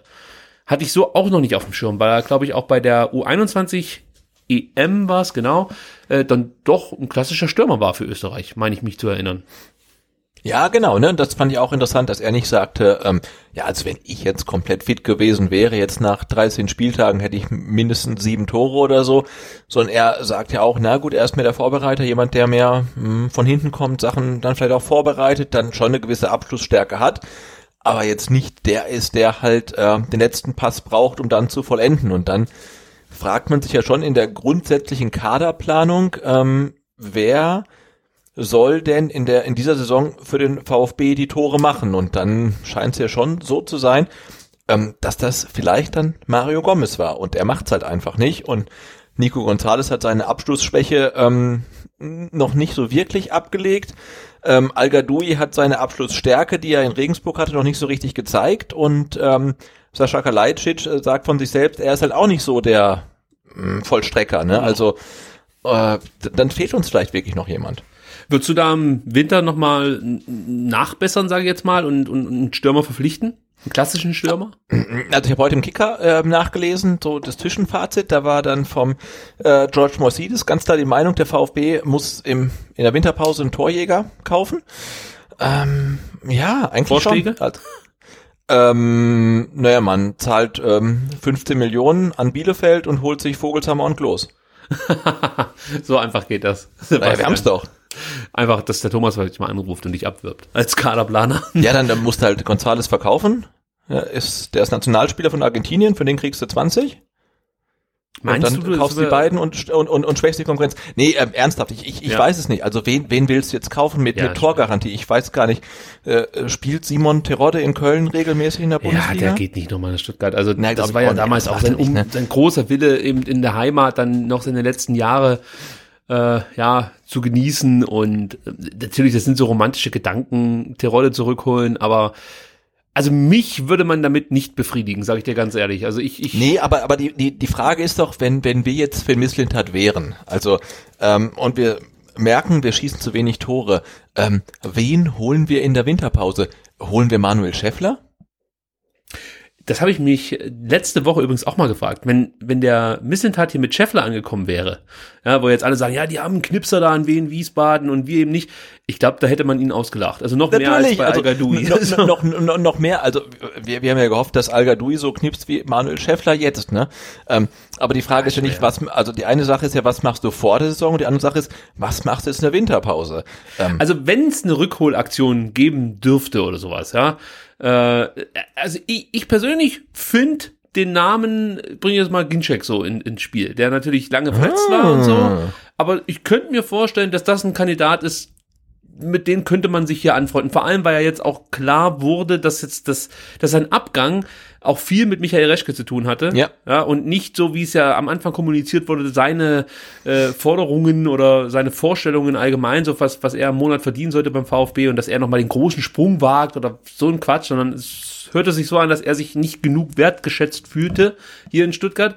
Und ich könnte mir vorstellen, dass es für ihn schwer wird in Wolfsburg, aber es ist natürlich auch ein extremes Risiko. Du hast halt einen Spieler, der äh, eigentlich äh, jede Saison acht plus Wochen ausfällt. Also schwierig. Vielleicht kann man ihn für ein halbes Jahr ausleihen oder sowas. Spielpraxis geben, haben beide Seiten was davon. So eine Situation klar, er kann sich, er auch kann sich dann um seinen Mietclub kümmern.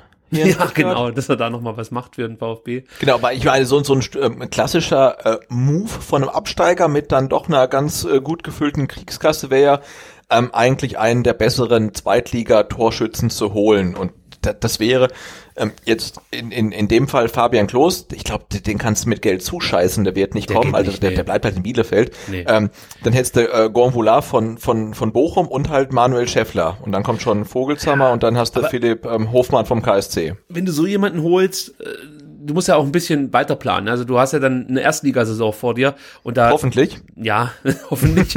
und, und da würde ich halt auf diese Stürmer jetzt nicht so sehr bauen. Also wenn ich jemanden verpflichte, fest verpflichte, dann muss das schon jemand sein, mit dem ich auch in der ersten Liga irgendwie weiter planen kann. Gerade wenn ich bedenke, dass ein Kalajdzic zurückkommt, dass sich natürlich ein Bamakuka noch, äh, sorry, in Silas, Silas meinst du, ja? weiterentwickelt. Ah, ah. Äh, das sind alles so Punkte, ähm, die musst du ja mit berücksichtigen. Deswegen, also ich würde, wie gesagt, entweder jemanden ausleihen, ähm, ja, der dann Spielplatz braucht, oder jemanden verpflichten, der auch theoretisch dann eine Alternative in der ersten Liga wäre. Und Aber du halt würdest dann äh, äh, äh, als als Misslintat, also wenn du jetzt bei Misslintat wärst, würdest du eher jemanden holen aus der ersten Liga, der bei seinem Team nicht zum Zug kommt, als einen, der in der zweiten Liga richtig gut performt. Also von den genannten jetzt äh, würde ich halt keinen holen, weil ich bei keinem ähm, das Gefühl hätte, dass die in der ersten Liga richtig was reißen können. Gangvola, ah, der hat halt letzte Saison überhaupt nichts gebracht in Bochum. Da der wirklich, also da war er halt noch nicht mal ein guter Zweitligastürmer. Es wäre halt schon ein großes Risiko, den zu verpflichten. Aber Gut, ich meine, von seinen acht der Toren, glaube ich, auch drei per Elfmeter gemacht, ne? Ähm, Ja, der spielt trotzdem, der spielt auf jeden Fall stark in der Saison. Ja. Aber das, nee, den würde ich glaube ich nicht holen. Vor allem, den kaufst du auch nicht einfach mal so weg für, für, weiß ich nicht, eine Million oder so. Also in der jetzigen Situation braucht Bochum genau so einen Spieler, ja, weil sonst würden sie wahrscheinlich noch weiter unten stehen, als sie überhaupt schon stehen. Ähm, ich kann mir nicht vorstellen, dass du den bekommen kannst. Äh, und, und ja, wie Ich- gesagt, ich würde den auch nicht verpflichten. Ich würde schauen, dass ich irgendjemanden bekomme, das muss noch nicht mal jemand aus der Bundesliga sein, aber der halt einfach dann auch im Falle eines Aufstiegs uns weiterhelfen kann, aber auch im Falle des, dass wir nicht aufsteigen, dann trotzdem natürlich bei uns bleiben könnte und uns dann ja, im zweiten Zweitliga-Jahr sozusagen zur Seite steht, weil auch da muss er so ein bisschen vorplanen, weil sollte es nicht funktionieren, glaube ich nicht, dass noch Nico Gonzalez hier beim VfB spielen wird. Und auch Mario Gomez wird nicht weiter beim VfB spielen. Also müsstest du ja schon jemanden verpflichten, der dann auch gleichzeitig ein Vorgriff ist auf die, auf die kommende Saison sozusagen. Also müsstest absolut. mit dem Stürmer zweigleisig eigentlich planen. Aber dass wir in der Mittagpause nochmal investieren sollten in die Offensive, da sind wir uns einig. Ja, sowohl auf den Flügeln würde ich irgendwie versuchen, noch was zu Ja. tun. Sturm. Und ich würde auch gerne in der Abwehr noch irgendwie eine Verpflichtung sehen. Irgendwie ein Rechtsverteidiger oder von mir aus ein Spieler, der äh, vielleicht auch beide Seiten äh, unter seine Fittiche nehmen kann, rechts und links. Weil wir sehen ja jetzt, äh, da sind Baustellen, die sich auftun beim VfB. absolut. Innenverteidigung finde ich noch ganz okay, wie sie momentan so dasteht, aber auch da hast du halt mit Kempf und Bartstuber Spieler, die dann doch mal ausfallen könnten. Also klar, die sind jetzt lange fit, ja, toi toi toi, aber es sind halt Spieler, die auch eigentlich immer pro Saison ihre regelmäßigen Ausfallzeiten haben. Und äh, ja, es hast halt jetzt die Backups, die noch nicht so richtig überzeugen konnten. Aber ich glaube, da würde ich jetzt keinen verpflichten. Da kommt Kaminski noch zurück. Dann Stimmt, ja. ja. Hast du da noch jemanden? Nee, also ich würde gerne noch einen Rechtsverteidiger sehen beim VfB, auch aufgrund dessen, dass natürlich Stenzel vielleicht zurückgehen könnte nach dem Jahr VfB. Und dann würde ich halt wirklich auf jeden Fall einen Stürmer noch verpflichten. Ja. Und dann mal gucken, was es noch so auf die. Das Flügel ist halt so ein Ding. Also das ist halt immer schwierig, da gute Spieler zu bekommen. Genauso wie Stürmer. Schau mal, wie andere Spieler händeringend nach guten Stürmern suchen. Es geht sogar so weit, dass ich in Dortmund äh, vor zwei Wochen war es, glaube ich, in diesem, ähm, wie heißt denn der Dortmund-Podcast? Da komme ich jetzt nicht drauf. Da hat man ernsthaft über Simon Terodde nachgedacht als Backup-Lösung. Für Dortmund. Ja, Okay. dann hieß es halt, ja, er macht halt seine Buden. Ähm, und ja, ich meine, damit siehst du halt, es gibt nicht so viele gute Stürmer, die du einfach Nee, mal so nee, verpflichten genau. kannst. Das ist echt ein Problem. Also du brauchst viel, viel Glück. Ja, also es ist eine schwer zu besetzende Position. Schwierig, schwierig. Aber da muss man auf jeden Fall was tun und vielleicht dann auch ein Risiko eingehen. Und vielleicht gibt's irgendwie ein Leihmodell, dass man sagt, hier halbes Jahr und dann Kaufoptionen oder irgendwie sowas. Mal abwarten. Aber ich gehe fest davon aus, dass Sven Mislintat sich da schon auf die Dauer gelegt hat. Gut, Sebastian. Dann haben wir das Thema Kalajdzic. Genau, haben wir, haben wir die Wintertransferperiode auch schon irgendwie ähm, gejinxt und jetzt gucken wir mal weiter. Ja. Jetzt gucken wir mal wieder auf das äh, Lieblingsthema vieler, nämlich äh, Vereinspolitik. Da steht ja, Ja, in den kommenden Tagen einiges an. Äh, viele, viele Pressetermine für Klaus Vogt und Christian Riedmüller und natürlich auch für uns, also der ganz große Termin dann am 28.11. die Viererkette, die VfB Viererkette live, ähm, die vier Fan-Podcasts, wie es immer so schön heißt, STR, das ist unserer, Brustring-Talk rund um den Brustring und Nachspielzeit laden ein ähm, ins SSC nach Bad Cannstatt. Leider Gottes sind alle Tickets inzwischen verkauft. Es gibt ab und zu mal die Möglichkeit, sich noch ein Ticket zu schießen, weil irgendjemand sein Ticket zurückgibt. Also, wenn ihr noch nach Tickets sucht, guckt ab und zu mal wieder auf diese, ach, jetzt habe ich wieder vergessen, wie der Dienst heißt, bei dem es Eventbrite? Tickets gibt. Eventbrite. guckt ab und zu mal auf die Seite von ähm, Eventbrite und gebt da Viererkette ein. Vielleicht habt ihr Glück und ihr könnt noch ein Ticket ergattern. Ähm, aber ansonsten ist das Event Stand jetzt ausverkauft. Es wird das Gespräch anschließend als Podcast geben. Ob es einen Livestream gibt, wissen wir noch nicht genau. Wir sind momentan dran, das abzuchecken. Das Problem ist, dass es wie immer in Bad Cannstatt keine gute ja, WLAN-Verbindung gibt. Und äh, wir sind nicht so blauäugig wie der VfB und gehen da halbherzig ran, sondern wir sagen, entweder es funktioniert oder wir lassen es. Aber wir versuchen auf jeden Fall dann auch irgendwie noch ein Video bereitzustellen. Wenn nicht live, dann ähm, vielleicht nachträglich. Da sind wir, wie gesagt, momentan am Planen, aber ihr werdet, werdet auf jeden Fall hören, was wir mit Christian Riedmüller und Klaus Vogt besprechen. Das kann ich euch schon versprechen. So. Und dann kommen wir jetzt äh, zu, zu einem Pressetermin, den es letzte Woche gab. Und zwar ähm, wurde Klaus Vogt und Christian Riedmüller ja, verschiedene Begriffe genannt und Fragen dazu gestellt und sie mussten dann halt einfach darauf antworten. Und das sind ja immer so gängige Praxen, äh, wenn, wenn irgendwelche Zeitungen diese neuen Kandidaten einladen oder eben dann, wie es früher war, den einen Kandidaten befragen. Von daher ist es immer ganz interessant, was dann der jeweilige Kandidat zu diversen Themen zu sagen hat. Und ich würde mal sagen, Sebastian, wir gehen hier mal durch und schauen mal, ähm, was der ja, zukünftige Präsident des VfB Stuttgart so zu einzelnen Themenpunkten mhm. von sich gegeben hat. Fangen wir mal an mit Klaus Vogt, der zum Thema Guido Buchwald befragt wurde und zum Thema Buchwald sagte, ich kenne Guido und schätze ihn sehr als Mensch. Ich bedauere, was im Februar im Aufsichtsrat abgelaufen ist. Wenn ich zu dem Zeitpunkt Präsident gewesen wäre, hätte ich versucht, noch in der Nacht alles zu kitten, damit sich Guido Buchwald und Wilfried Port die Hand ge gegeben hätten. Das klingt, wenn ich das mal vorwegnehmen kann, ähm, genau nach dem, was man sagen müsste, um eben die richtige Antwort zu geben. Aber ich weiß nicht, ob man es damit hätte äh, irgendwie hinbekommen. Also mit, mit einem Anruf vom Präsidenten. Ich glaube, die Gräben zwischen Guido und Wilfried, die sind schon relativ tief. Genau, also ich glaube, äh, Bezug genommen wird er ja auf diesen Eklat in der äh, wie ist es, Ehrenloge, genau. wo die zwei sich dann verbal an die Gurgel gegangen sind und ähm, ja, und Wolfgang Dietrich halt da irgendwie nicht so richtig äh, vermitteln konnte oder wollte und natürlich wäre es dann total schön gewesen, das alles noch irgendwie ähm, schnell zu regeln, bevor es an die Öffentlichkeit gekommen wäre. Ähm, ja, also ja. Ich, ich, vielleicht kommen wir in den nächsten Monaten, Jahren unter der Vogtschen Residentschaft, äh, äh Regentschaft nochmal in die äh, zweifelhafte Ehre, sowas zu erleben zu dürfen. Dann können wir gucken, wie, wie er es regelt. Aber ja, also Antwort ist völlig okay. Ob das dann so geklappt hätte, ist eine andere Sache. Ähm, aber ja. Verstehst du, warum das Thema Buchwald immer so, so, so ein großes Thema ist in den verschiedenen Medien, in den verschiedenen Gazetten? Also ich, ich finde es nämlich echt ein bisschen also es geht mir fast schon auf den Sack inzwischen. Immer wieder Na, ich, dieses Thema. Also Buchwald. ich glaube, äh, wenn man sich ähm, nicht so nerdhaft mit dem VfB beschäftigen würde, wie wir zwei das machen und ähm, viele der Leute, die uns hören, dann ähm, hätte man von diesen zehn Namen, die um das Präsidentschaftsamt gerungen haben, vermutlich nur einen einzigen gekannt, das ist Guido Buchwald. Ja, ja das, so, so weit so klar. Ja, das, das verstehe genau. ich auch. Und, und, und dass der Vereinsbeirat dann genau diesen Namen aussortiert, ähm, das äh, hat vielen äh, Leuten, äh, die halt da nicht so nerdhaft drauf sind, glaube ich, nicht so ganz ähm, gefallen, weil die haben halt abgespeichert, Guido Buchwald ähm, hat Beef mit Port, also ist Buchwald gegen den Daimler. Wenn Buchwald aussortiert wird, sind alle anderen ähm, Vasallen des Daimlers. Und das äh, ist immer so das, was ich halt in den Kommentaren dann so rauslese. Ne? Jetzt hat man wieder zwei Kandidaten. Wie ist denn der, der Daimler wollte und so weiter. Und das ist natürlich so ein bisschen zu kurz gedacht. Aber ich glaube, das ist so das... Ähm, das Grundempfinden vieler, ähm, die sagen, warum wurde denn der Buchwald aussortiert? Er ist doch der Einzige, der offen gegen ähm, äh, Wilfried Port ähm, opportuniert hat und so weiter. Ja, ähm, ja und ich glaube, das ist so das Problem, was viele Leute damit haben, dass Buchwald ähm, aussortiert wurde. Na gut, das lasse ich jetzt einfach mal so gelten weil das nächste Thema mich noch mehr interessiert. Und zwar wurden beide Kandidaten gefragt, ob sie Wolfgang Dietrich 2016 gewählt haben, als der als einziger Kandidat zur Wahl stand. Und äh, Herr Vogt sagte, muss ich die Frage beantworten? Vogt lächelte.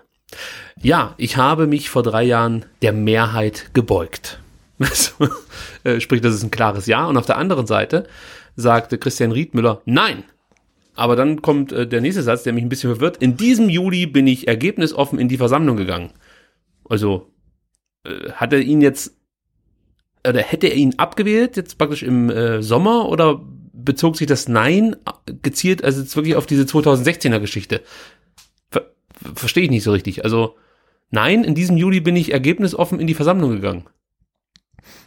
Also eine Frage, also es ist eine und dieselbe Frage und äh, aber ja. beide haben auf zwei verschiedene Fragen geantwortet. Nein, der Herr Riedmüller wurde gefragt, haben Sie Wolfgang Dietrich 2016 gewählt? Antwort, nein, in diesem Juli bin ich ergebnisoffen in die Versammlung gegangen. Ich bin auch überzeugt, wenn man die Nähe zu den Fans gesucht hätte, selbstkritisch gewesen wäre und das WLAN funktioniert hätte, wäre, wäre Herr Dietrich nicht abgewählt worden. Also, das hört sich jetzt. Er wäre nicht abgewählt worden. Wäre nicht abgewählt worden. Okay. Also ich glaube, damit, da, damit glaube ich eine Frage, die wir nächste Woche nochmal stellen können, oder? Weil das habe ich jetzt nicht verstanden. Also wenn, also man könnte es jetzt so lesen, dass er ihn 2016 nicht gewählt hat und dann noch sagen wollte, so. dass er ergebnisoffen praktisch in die Versammlung gegangen ist, äh, also jetzt 2016, mhm. äh, 2019 und äh, dann hat er halt noch erklärt, warum er glaubt, dass Dietrich nicht abgewählt worden wäre. Ah, so. okay, das könnte sein, ja. Aber es ist natürlich jetzt so, hätte, wäre, könnte. Ähm, ja. Wir halten jetzt mal fest, es sieht danach aus, dass der Herr Riedmüller den Dietrich nicht gewählt hat, 2016, und der Herr Vogt hat sich der Mehrheit gebeugt. Das ist ja fast schon eine politische Politikerantwort, die er da gibt, und hat Dietrich gewählt. Gut. Ja, vor allem, wie willst du denn bei der Stimmabgabe wissen, ob du dich der Mehrheit beugst? Ne? Also ja. klar, du hast da so Schwingungen, aber ja, irgendwie auch schon wieder ein bisschen komisch. Das ist, äh, das ist Politiker-Talk hier, glaube ich. Dann. Ja, ja, schon irgendwie ein bisschen. Ne? Dann ging es ums Ehrenamt äh, und da meinte der Herr Vogt, die Position war sowohl als Ehren- als auch als Nebenamt ausgeschrieben. Ich habe mich für beide Formen beworben. Der Vereinsbeirat hat sich nun entschieden, den künftigen Aufwand des Präsidenten zu vergüten. In welcher Höhe weiß ich gar nicht. Warum ist das interessant? Bislang wusste ich nicht, dass es eine Vergütung geben wird. Also es hieß ja, wie gesagt, immer Ehrenamt und Nebenamt, aber dass man sich jetzt dafür entschieden hat, das Amt wirklich zu vergüten, ist neu. Wurde so noch nicht kommuniziert, man. Das nee, nach. nur so am Rande, als es äh, ja vom Vereinsbeirat hieß, dass die um, anscheinenden Gehaltsforderungen, die Guido Buchwald dann wiederum stellte, zu hoch waren. Verme vermutlich Guido Buchholz. Vermutlich, vermeintlich, ja, äh, wie man hörte, ähm, vielleicht auch nicht. Ja. ja, also bevor wir jetzt da irgendwie abgemahnt nee, nee, werden, also alles sowas konjunktiv natürlich gesprochen. nee, aber interessant, dass es da jetzt offensichtlich Konkretes gibt. Also es wird vergütet und es ist nicht nur äh, ein reines Ehrenamt. Dann ging es natürlich auch um das Thema Frauenfußball. Da meint Herr Vogt, der liegt mir am Herzen. Ich fände ich fänd es wichtig, Frauenfußball beim VfB anzubieten. Ich habe bereits mit anderen Vereinen über mögliche Kooperationen gesprochen. Äh, Christian Riedmüller meinte dazu, ich höre immer von Kapazitätsproblemen, aber wenn man von etwas überzeugt ist, findet man auch Wege, um es hinzubekommen. Und auch andere Sportarten und Abteilungen für Männer, Frauen und Jugendliche schweben mir mittelfristig vor. Also es sind beide Kandidaten ganz klar für Frauenfußball beim VfB. Ich finde es interessant, dass der Herr Vogt offensichtlich schon Gespräche geführt hat. Auch hier könnte man dann natürlich dann mal nachhaken, ähm, wie er sich das so vorstellt, ja, ohne jetzt vielleicht dann direkt die Namen nennen zu müssen, mit denen, mit denen er sich da getroffen hat oder mit dem er, äh, mit dem einen oder anderen, mit dem er sich da unterhalten hat. Aber auch hier würde mich halt interessieren, inwiefern er sich eine Kooperation vorstellt, wie er sich das dann eben wünschen würde, wie das in Zukunft aussieht. Und ansonsten sind das zwei ganz konkrete Aussagen. Und an diesen Aussagen müssen sich beide Kandidaten im Endeffekt messen lassen. Also ich würde jetzt voraussetzen oder würde erwarten von dem jeweiligen, dann, der am Ende Präsident wird, dass es nach der Amtszeit auf jeden Fall eine Frauenfußballabteilung beim VfB gibt, oder? Ja, zumindest mittelfristig. Ne? Aber so klar wie die beiden Kandidaten hat sie jetzt ja noch äh, niemand jemals beim VfB pro Frauenfußball geäußert und äh, wir haben jetzt ja auch schon von verschiedenen Seiten gehört, dass es halt auch in der Vergangenheit ähm, schon Gespräche gab, dann zwischen jetzt namentlich ähm, Sindelfingen und dem VfB und auch anderen Frauenfußballteams äh, und es gab da ja Verhandlungen und es hat irgendwie nie funktioniert ähm, und jetzt, wenn sich die beiden Präsidentschaftskandidaten so offensiv pro Frauenfußball ähm, äußern, dann ja, dürfen wir erwarten, dass egal wer von beiden gewählt wird, wir dann mittelfristig ähm, ein äh, VfB-Frauenteam sehen können, was mich total freuen würde. Und dieses ähm, Argument, es gibt zu wenig Plätze und so weiter, ähm, ja, okay, aber wenn es einen, einen Frauen-VfB, wenn ich es mal so nennen darf, ähm, geben wird, dann sind es ja auch nicht zehn Mannschaften. Das sind halt irgendwie zwei, drei oder maximal vier. Ich glaube, die kriegt man halt irgendwie echt noch unter wenn man es ja, will. Und, und diese Kooperationsidee, die habe ich ja, äh, als das Thema schon mal ja diskutiert wurde, auch äh, mal reingeworfen als Überlegung so. Äh, und ich finde, das ist auch ein Weg, den man gehen kann. Also es gibt ja, ich glaube in Obertürkheim, Obertürkheim war das mit der erfolgreichen Frauenmannschaft oder was unter Türkheim? Es gab auf jeden Fall ein, ein Frauenteam im direkten Umfeld des VfB Stuttgart. Das könnte man ja da irgendwie auch mit ins Boot holen. Also es geht ja jetzt nicht nur darum, möchte ich auch noch sagen, es geht jetzt nicht nur darum, dass der VfB irgendwie einen Stempel oder einen Haken hinter dem Thema Frauenfußball machen soll, sondern es soll natürlich dann schon auch engagiert vonstatten gehen und äh, ambitioniert. Also nur damit man es abhaken kann, ähm, dann, dann braucht man das nicht, sondern es muss natürlich dann schon auch ambitioniert verfolgt werden und ähm, ja, man möchte damit ja auch was erreichen, sage ich jetzt mal. Also das wäre mir dann nee, schon. Genau, du musst es halt wirklich wollen, ne? Also Genau. wirklich von ganz oben bis ganz unten. Entweder du möchtest ein, ein Frauenteam haben beim VfB, ähm, die auf, auf höchstem Niveau spielen können, oder nicht und du machst dann irgendwie nur so pro forma, dann kannst du auch gleich sein lassen. Aber ich denke, wenn halt wirklich ähm, alle das wollen, dann dann, dann geht das auch mit den ähm, gegebenen äh, Mitteln, die du jetzt ähm, aktuell hast. Eine weitere Frage bezieht sich auf Thomas Hitzesberger. War es falsch, dass der Vorstandsvorsitzende vor der Präsidentenwahl ernannt wurde? Auch ein interessantes Thema, da sagt Klaus Vogt, man kann über die zeitliche Abfolge diskutieren. Ich finde Thomas aber eine gute Wahl. Er tut dem VfB gut, bringt Ruhe rein und hat eine hohe Glaubwürdigkeit. Auch hier könnte man sagen, Corporate Antwort passt so, äh, gibt's nicht viel entgegenzusetzen. Ähm, der Herr Riedmüller sagte, da für mich Thomas Hitzesberger die völlig richtige Besetzung ist, finde ich es absolut in Ordnung so. Also beide versuchen sich so ein bisschen ja hinter Thomas Hitzesberger nicht zu verstecken, aber eigentlich geht es ja bei der Frage darum, ob man sich übergangen fühlt vom äh, Aufsichtsrat, äh, in, in dem die halt den Vorstandsvorsitzenden als Fakt schon festlegen und äh, der Präsident dann später als Aufsichtsratsvorsitzender da gar keine Möglichkeit hat, mehr entgegenzuwirken. Also wenn es ihm jetzt nicht passen würde. Ja, Genau, ich glaube, Matthias Klopf hat sich ja da ähm, deutlich Genau. offensiver geäußert, ne, dass ihm das ähm, stinkt.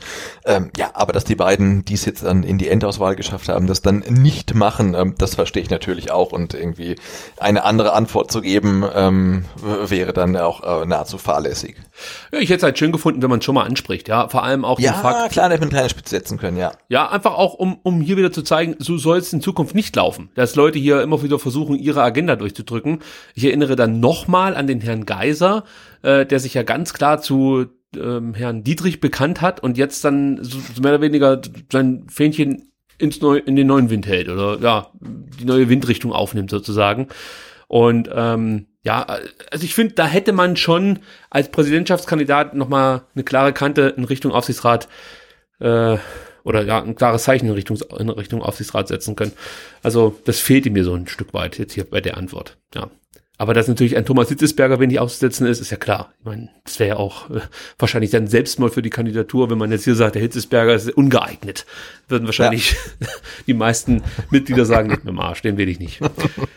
Dann ging es natürlich auch um das Thema Investor. Da meinte Klaus Vogt, ein No-Go für einen strategischen Partner wäre ein Unternehmen, dem es nur um die Investition, um Profit geht. Ich wünsche mir da eher regionale Mittelstandsbeteiligung. Eine Art Portfolio von 10, 20 Unternehmen. Und vor allem aus Branchen, die wir bisher noch gar nicht als Partner haben, wie Telekommunikations-, Tourismus- oder Pharmaunternehmen. Der Herr Riedmüller sagt dazu, bei der Suche und Auswahl nach weiteren strategischen Partnern muss man darauf achten, dass sie zu unseren Werten passen. Bei einer bestimmten Art von internationalen Konzernen oder Finanzinvestoren würde ich mich extrem schwer tun. Wir dürfen uns nicht in Abhängigkeit begeben, müssen ein Mitspracherecht haben, wenn Partner Personen in den Aufsichtsrat berufen können. Also da geht es ja um die, oder um ich glaube, ein Platz, den der neue Investor dann bekommt im Aufsichtsrat. Äh, da geht es natürlich dann auch nochmal darum. Wobei das auch nochmal ein interessantes Thema ist, Sebastian, äh, wenn wir schon beim Thema KSC sind, die haben nämlich am eigenen Leib erfahren müssen, wie das so ist, wenn man einen Investor äh, sich ins Haus holt und den dann losbekommen möchte. ja die, die haben Stress mit. Lagardère, ne? So sieht's aus. Aha. Also, äh, vielleicht kann man das ganz kurz so am Rande erklären. Es ist, glaube ich, so, dass der KSC äh, zu der Überzeugung kam, dass man mit Lagardère nicht mehr weiterarbeiten möchte. Man wollte sich dann trennen. Ich glaube, die sind auch klassischer Investor bei, beim KSC oder Genau so, wie sie, glaube ich, beim VfB auch im Gespräch waren. Ne? Genau. Also dann hat der KSC gesagt, nee, lasst mal gut sein, das wird nichts mehr mit uns, äh, wir wechseln den Investor oder, oder ja, keine Ahnung, äh, wie sie sich das vorstellen. Und dann sagt Lagardère, nö, da machen wir nicht mit. Und dann haben, hat der KSC, hat der KSC dann den Rechtsstreit begonnen oder war es Lagardère? Das habe ich nicht ganz mitbekommen. Nee, Ich glaube, ich weiß es gar nicht. Auf jeden Fall hat dann dem, ähm, das Gericht, glaube ich, Lagardère Recht gegeben, ähm, woraufhin dann der KSC äh, gleich nochmal gekündigt hat, weil sie gesagt haben, na, durch den Rechtsstreit ist das Vertrauensverhältnis halt nachhaltig belastet und man kann eh nicht mehr zusammenarbeiten. Also, ah, also das klingt irgendwie nicht nach einer ähm, äh, fruchtbaren Zusammenarbeit jedenfalls. Ja, aber das kann ja halt jederzeit passieren mit einem Investor. Ja, ja. Und ich finde ja die, die Aussage, dass man versuchen müsse, einen Investor zu finden äh, oder sich nicht abhängig von einem Investor zu machen, das ist ja, äh, kannst ja vergessen. Also du bist ja automatisch in dem Moment, wo der sich bei dir einkauft, bist du in gewisser Weise von ihm abhängig und natürlich wird er sich ein gewisses Mitspracherecht äh, damit auch erkaufen. Ja, und es ist halt ganz schwer, da irgendwie entgegenzuwirken. Also ich finde die, die Aussagen vom, vom Herrn Riedmüller schon interessant und gut und auch richtig. Aber ich weiß nicht, ob das so umsetzbar ist, ja, also diese Forderungen, dass, dass man bestimmt, welche Person vom neuen Investor dann in den Aufsichtsrat kommt, also das kannst du mit Sicherheit ein Stück lenken, aber wenn der sagt, jetzt XY kommt in den Aufsichtsrat, weiß ich nicht, ob man da allzu viel dagegen machen kann. Also da bin ich jetzt. Du siehst dir, glaube ich, auch gerade äh, als gutes Beispiel so ein bisschen bei Berlin, ne, wo sich dann ja ähm, da der Herr Windhorst im großen Stile einkauft und dann halt jetzt dann ähm, ja mehrere prominente ähm, Aufsichtsratmitglieder dann halt äh, mehr oder weniger bestimmen kann. Und äh, da hast du halt als Verein oder als Club dann auch nicht mehr so, so viel zu sagen einfach ne? Du hast dann noch da die die die knappe Mehrheit ähm, aber viel viel Macht einfach abgegeben. Und da ist natürlich das ähm, Konzept, was dann der Herr, äh, der, der Herr Vogt halt vorschlägt mit vielen kleinen, äh, ist natürlich da nicht ganz uninteressant halt. Ne? Ob das dann so funktioniert, weiß ich wiederum auch nicht, ähm, aber es ist natürlich mal was ähm, komplett anderes. Also äh, die, und das ist ja schon wieder so ein Stück weit auch, also ein ganz kleines, ein ganz kleiner Schritt wieder so in Richtung Fananleihe, ne? Also nicht ein großer, sondern viele kleine. Jetzt er spricht von 10, 20. Ähm, ja, ist vielleicht auch ein, wirklich ein Konzept, was man mal näher sich betrachten müsste. Ich weiß gar nicht, ob das von der Satzung her möglich ist, keine Ahnung. Ähm, aber Na gut, wenn die halt irgendwie eine Art von, keine Ahnung was, gründen halt diese zehn Unternehmen, dann schicken die halt ein, ein Aufsichtsratmitglied oder so, dann könnte es wahrscheinlich schon funktionieren. Das Problem, was ich da halt sehe, wenn du zehn oder sogar 20 Unternehmen hast, was ist, wenn zwei, drei keinen Bock mehr haben? Naja, klar, das müssten dann theoretisch natürlich die, aber natürlich wird es nicht einfacher, ne? Also das ist ja gar keine Frage.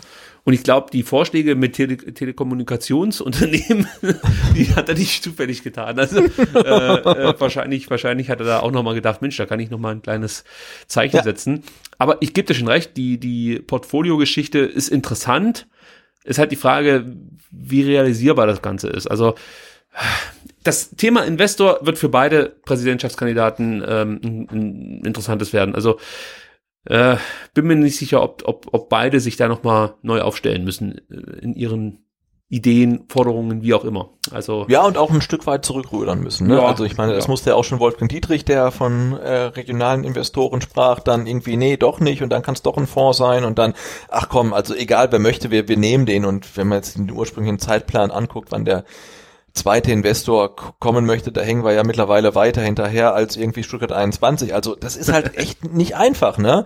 Und vielleicht ja. brauchst du da komplett neue Ideen, vielleicht funktionieren die, vielleicht funktionieren die auch nicht. Ähm, ähm, ja, aber man kann halt festhalten, es ist halt bei weitem nicht so einfach, ähm, ähm, wie es uns der Club dann bei der Ausgliederung ähm, glauben machen wollte, sondern es ist halt echt äh, schwierig. Du hattest halt irgendwie genau einen Investor, das war dein Nachbar, ähm, äh, mit dem Stern und wen anders gab's nicht und wen anders gibt's halt auch nach wie vor nicht, weil du bist dann vielleicht doch nicht so sexy, dass sich dann die Investoren da äh, die Beine in den Bauch stehen, um bei dir anzuklopfen. Und dann bin ich mal gespannt, wie, wie die zwei das dann weiterverfolgen.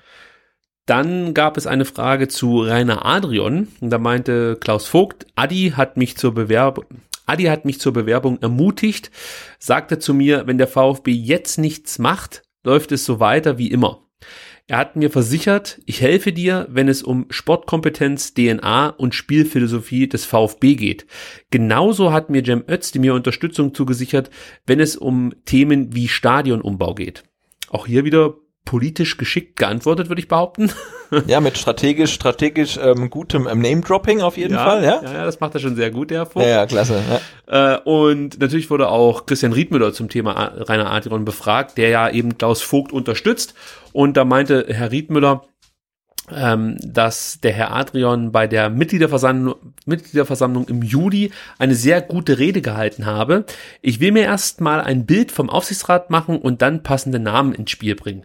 Vor allem auch, um die Fußballkompetenz zu erhöhen. Denn einen, den ein oder anderen ehemaligen VfBler habe ich dabei im Kopf. Also er wird da nicht konkret, ähm, aber ja, beide, glaube ich, ziehen so ein bisschen darauf ab, dass man die Fußballkompetenz im Aufsichtsrat erhöhen sollte und das auch möchte. Beim Herrn Vogt ist es offensichtlich mit Rainer Adrian. Äh, der Herr Riedmüller hat wohl auch Ideen, ohne das jetzt hier konkret kundzutun. Ja, ich meine, was der Vogt hier halt gut macht, er, er nennt halt zwei wichtige Namen, die hier im Umfeld auch einen guten Ruf genießen. Herr Adrian, nicht nur aufgrund seiner Mitgliederversammlungsrede, sondern auch sonst. Und Cem Özdemir, klar, wenn du sagen kannst, der könnte uns vielleicht beim Stadionumbau auch irgendwie helfen, wie auch immer, ja, weiß ja nicht, was der dann da machen kann oder äh, ja, ich, ich, weiß halt nicht so richtig, was soll jetzt die Aufgabe von Cem Özdemir sein, dass, dass die Stadt dann sagt, wir machen es für die Hälfte oder ja, keine Ahnung, vielleicht äh, hat er die Handynummer, äh, garantiert die Handynummer vom Fritz Kuhn und kann da mit dem mal sprechen oder so, aber ähm, ja, also erstmal äh, gutes Name-Dropping und man weiß jetzt, okay, der Herr Vogt kennt den Herrn ähm, Özdemir und das mhm. ist sicherlich kein Nachteil, ähm, aber wie das jetzt konkret helfen soll, sei auch mal dahingestellt, ja. Das wäre halt das Interessante gewesen, ja, also ja. hier hätte ich mir halt wirklich konkret gewünscht, dass sich zum Beispiel der Vogt äh, klar positioniert, was er sich von Adrian erhofft, wenn er im Aufsichtsrat sitzt, welche Ideen vielleicht hinter dem Namen Rainer Adrian stehen, ähm, ja, was damit in den Aufsichtsrat gebracht wird, sozusagen. Das fehlt mir jetzt hier so ein Stück weit. Ja? Also einfach zu sagen, der ist cool und ähm, der hilft mir auch, was Sportkompetenz und so angeht. Ja, ist ja mehr oder weniger klar, aber da hätte es ruhig ein bisschen konkreter werden können. Ja? Also da finde ich ja fast schon die Aussage, dass man, äh, also von, von, von Herrn Riedmüller, konkreter, dass er äh, sagt, er, er möchte unbedingt mehr Fußballkompetenz im Aufsichtsrat haben. Das ist ja wenigstens was Handfestes. Äh, das, das fehlt mir jetzt hier so ein bisschen bei Klaus Vogt. Also genau, was ich mich ja auch gefragt habe, als es ja hieß, ne, dann zwischendurch wollte ja auch mal Thomas Berthold unbedingt den Aufsichtsrat und jetzt hieß es dann, naja, mit dem Klaus Vogt kommt dann der Rainer Adrian vielleicht in den Aufsichtsrat und dieser in den Aufsichtsrat und jeder in den Aufsichtsrat. Ähm, wie das überhaupt praktisch funktioniert, dass jemand neu in den Aufsichtsrat kommt und weißt du, wie das funktioniert? Na, wenn ich das richtig weiß, sind ja, sind ja zwei Positionen frei. Oder drei, drei sind frei, genau. Also zumindest ist die, die, die, die Buchwaldposition frei. Genau, dann der Präsident. Ach nee, den, das hat ja momentan der Geiser intus. Äh, genau, der, der, der Bernd Geiser mm, ist halt der quasi der Stadthalter vom ja. kommenden Präsidenten, der dann wieder den, den, den, den Vorsitz im Aufsichtsrat ähm, übernimmt, automatisch. Ähm, aber ich habe mich gefragt, wie wird denn jetzt zum Beispiel die Position von Guido Buchwald neu besetzt? Und ich habe da ein bisschen. Hm?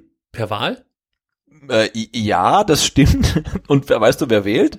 Der Aufsichtsrat. Äh, nee, die Hauptversammlung der AG. Ach, das hatte ich mal als Zeichnung, genau. ja, ja, ich hatte mal so eine Aufzeichnung, wie das ähm, alles so zusammenhängt. Also AG und EV, da gab es ja ein paar Sachen äh, nach der äh, äh Ausgliederung aber habe ich gelöscht. Genau. also im und, Gedächtnis und ich habe da ein bisschen, bisschen geforscht, weil es, weil es mich auch interessiert und das sind echt so Dinge, der, um, um, die haben wir uns ja alle kollektiv irgendwie bei der Ausbildung gar nicht gekümmert. Ähm, aber die Hauptversammlung der AG bestimmt ähm, dann die Aufsichtsratposten ähm, und die Hauptversammlung der AG besteht halt ähm, aus dem ähm, Präsidenten, ähm, und ähm, dem Vertreter des Investors. Also es war halt ähm, früher, wenn sich halt Wolfgang Dietrich und Wilfried Port auf einen Kaffee getroffen haben, war das die Hauptversammlung der AG. Und dann konnten die sagen, du, der Guido ist raus, wen machen wir jetzt? Den? Ja, passt. Und dann war es ähm, entschlossen, also äh, beschlossen.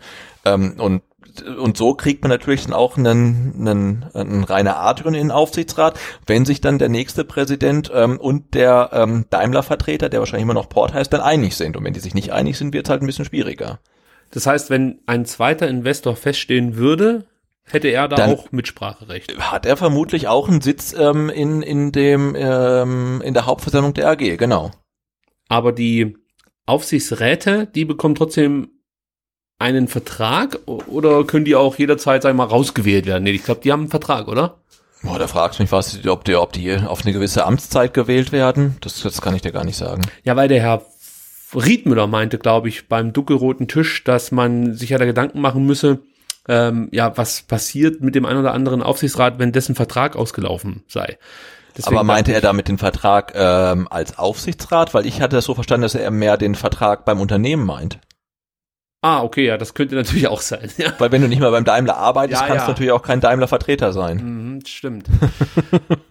Ach ja, das ist ja manchmal echt ein bisschen verwirrend. Also da muss, muss ich noch tiefer in Vereinspolitik einsteigen. Genau, aber es zeigt sich halt irgendwie, dass im Zuge der Ausgliederung ja wirklich das ganze ähm, ähm äh, ja, Regularienwerk und alle Systematiken, alle Organe und alles wurde eigentlich darauf ausgerichtet, ähm, dass halt Wolfgang Dietrich und und äh, und Wilfried Port den Laden irgendwie schmeißen, ne? weil die haben mhm. irgendwie alles entscheiden können. Und wenn jetzt halt ein Präsident kommt, der sich halt dann vielleicht nicht so einig ist mit dem Investor, wie es der Herr Dietrich war, dann ähm, könnte das halt echt eine ganz spannende Geschichte werden. Also spannend wird's auf jeden Fall. Also gerade dieses Thema äh, Aufsichtsrat besetzen und natürlich auch Investor, das haben wir ja schon anklingen lassen, das werden so mit die großen Themen sein, glaube ich, in den ersten Monaten für egal wer es dann letzten Endes wird, für Vogt oder für Riedmüller. Interessante ähm, ja, Positionen sind das. Also da bin ich echt gespannt, wie das, ob es da vielleicht sogar schon einen kleinen Machtkampf geben könnte auch. Also ich mache mir gerade da so Ja, Gedanken, wie das, ne? ja, wie das dann so ist, wenn wenn der Herr Vogt, sage ich mal, um die Ecke kommt mit seinen Vorstellungen, mit einem Adrian, der ja relativ klare Kante gezeigt hat auf der Mitgliederversammlung und wahrscheinlich auch ganz konkrete Vorstellungen hat, wie er das äh, in Zukunft hier beim VfB so handhaben möchte. Was mich noch interessiert, der Vorstandsvorsitzende hat dann da überhaupt nichts mit zu bestimmen. Nö. Also der wird ja mehr oder weniger da vom Aufsichtsrat Ja, ja. kontrolliert, ne?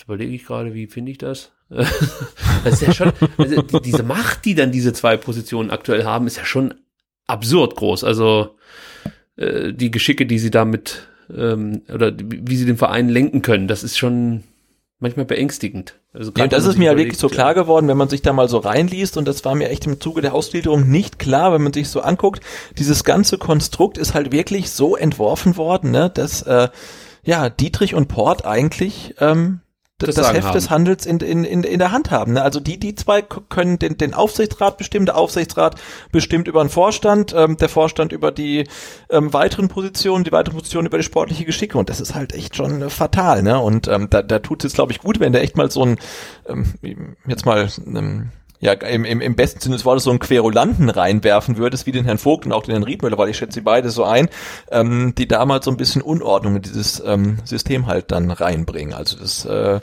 da freue ich mich total drauf, weil ja, der Vereinsbeirat hat jetzt irgendwie zwei Kandidaten dann da, dahingestellt, die glaube ich, das haben sie beim dunkelroten Tisch deutlich gemacht, ähm, beide komplett anders ticken als der als ihr Vorgänger ähm, und ich glaube da wird's noch äh, ja äh, relativ ähm, viel High Life geben dann im Aufsichtsrat und in den Führungsstrukturen des VfB und das ist gut so Dann wurde der Herr Vogt auch noch zum Thema Vorbilder befragt, wobei das dann, glaube ich, im Kicker stattfand, aber ganz gut jetzt hier gerade in die ganze Thematik passt. Und zwar meinte der Herr Vogt, ein Präsident darf nicht sagen, wir steigen jetzt auf und spielen in ein paar Jahren in der Champions League. Als ob je, irgendjemand sowas machen würde oder Wir warten immer noch, wenn es dann Ja. endlich soweit ist. Ich höre schon die Melodie. Ich weiß nicht, wie es dir geht, aber ich sehe Hymne, uns ja. schon im Stadion gegen äh, Barcelona dann äh, die Champions League Hymne singen. Na, wir spielen ich- gegen wir, wir spielen gegen Genk dann Ja, super, gegen Genk und St. Petersburg oder so. Das wird toll.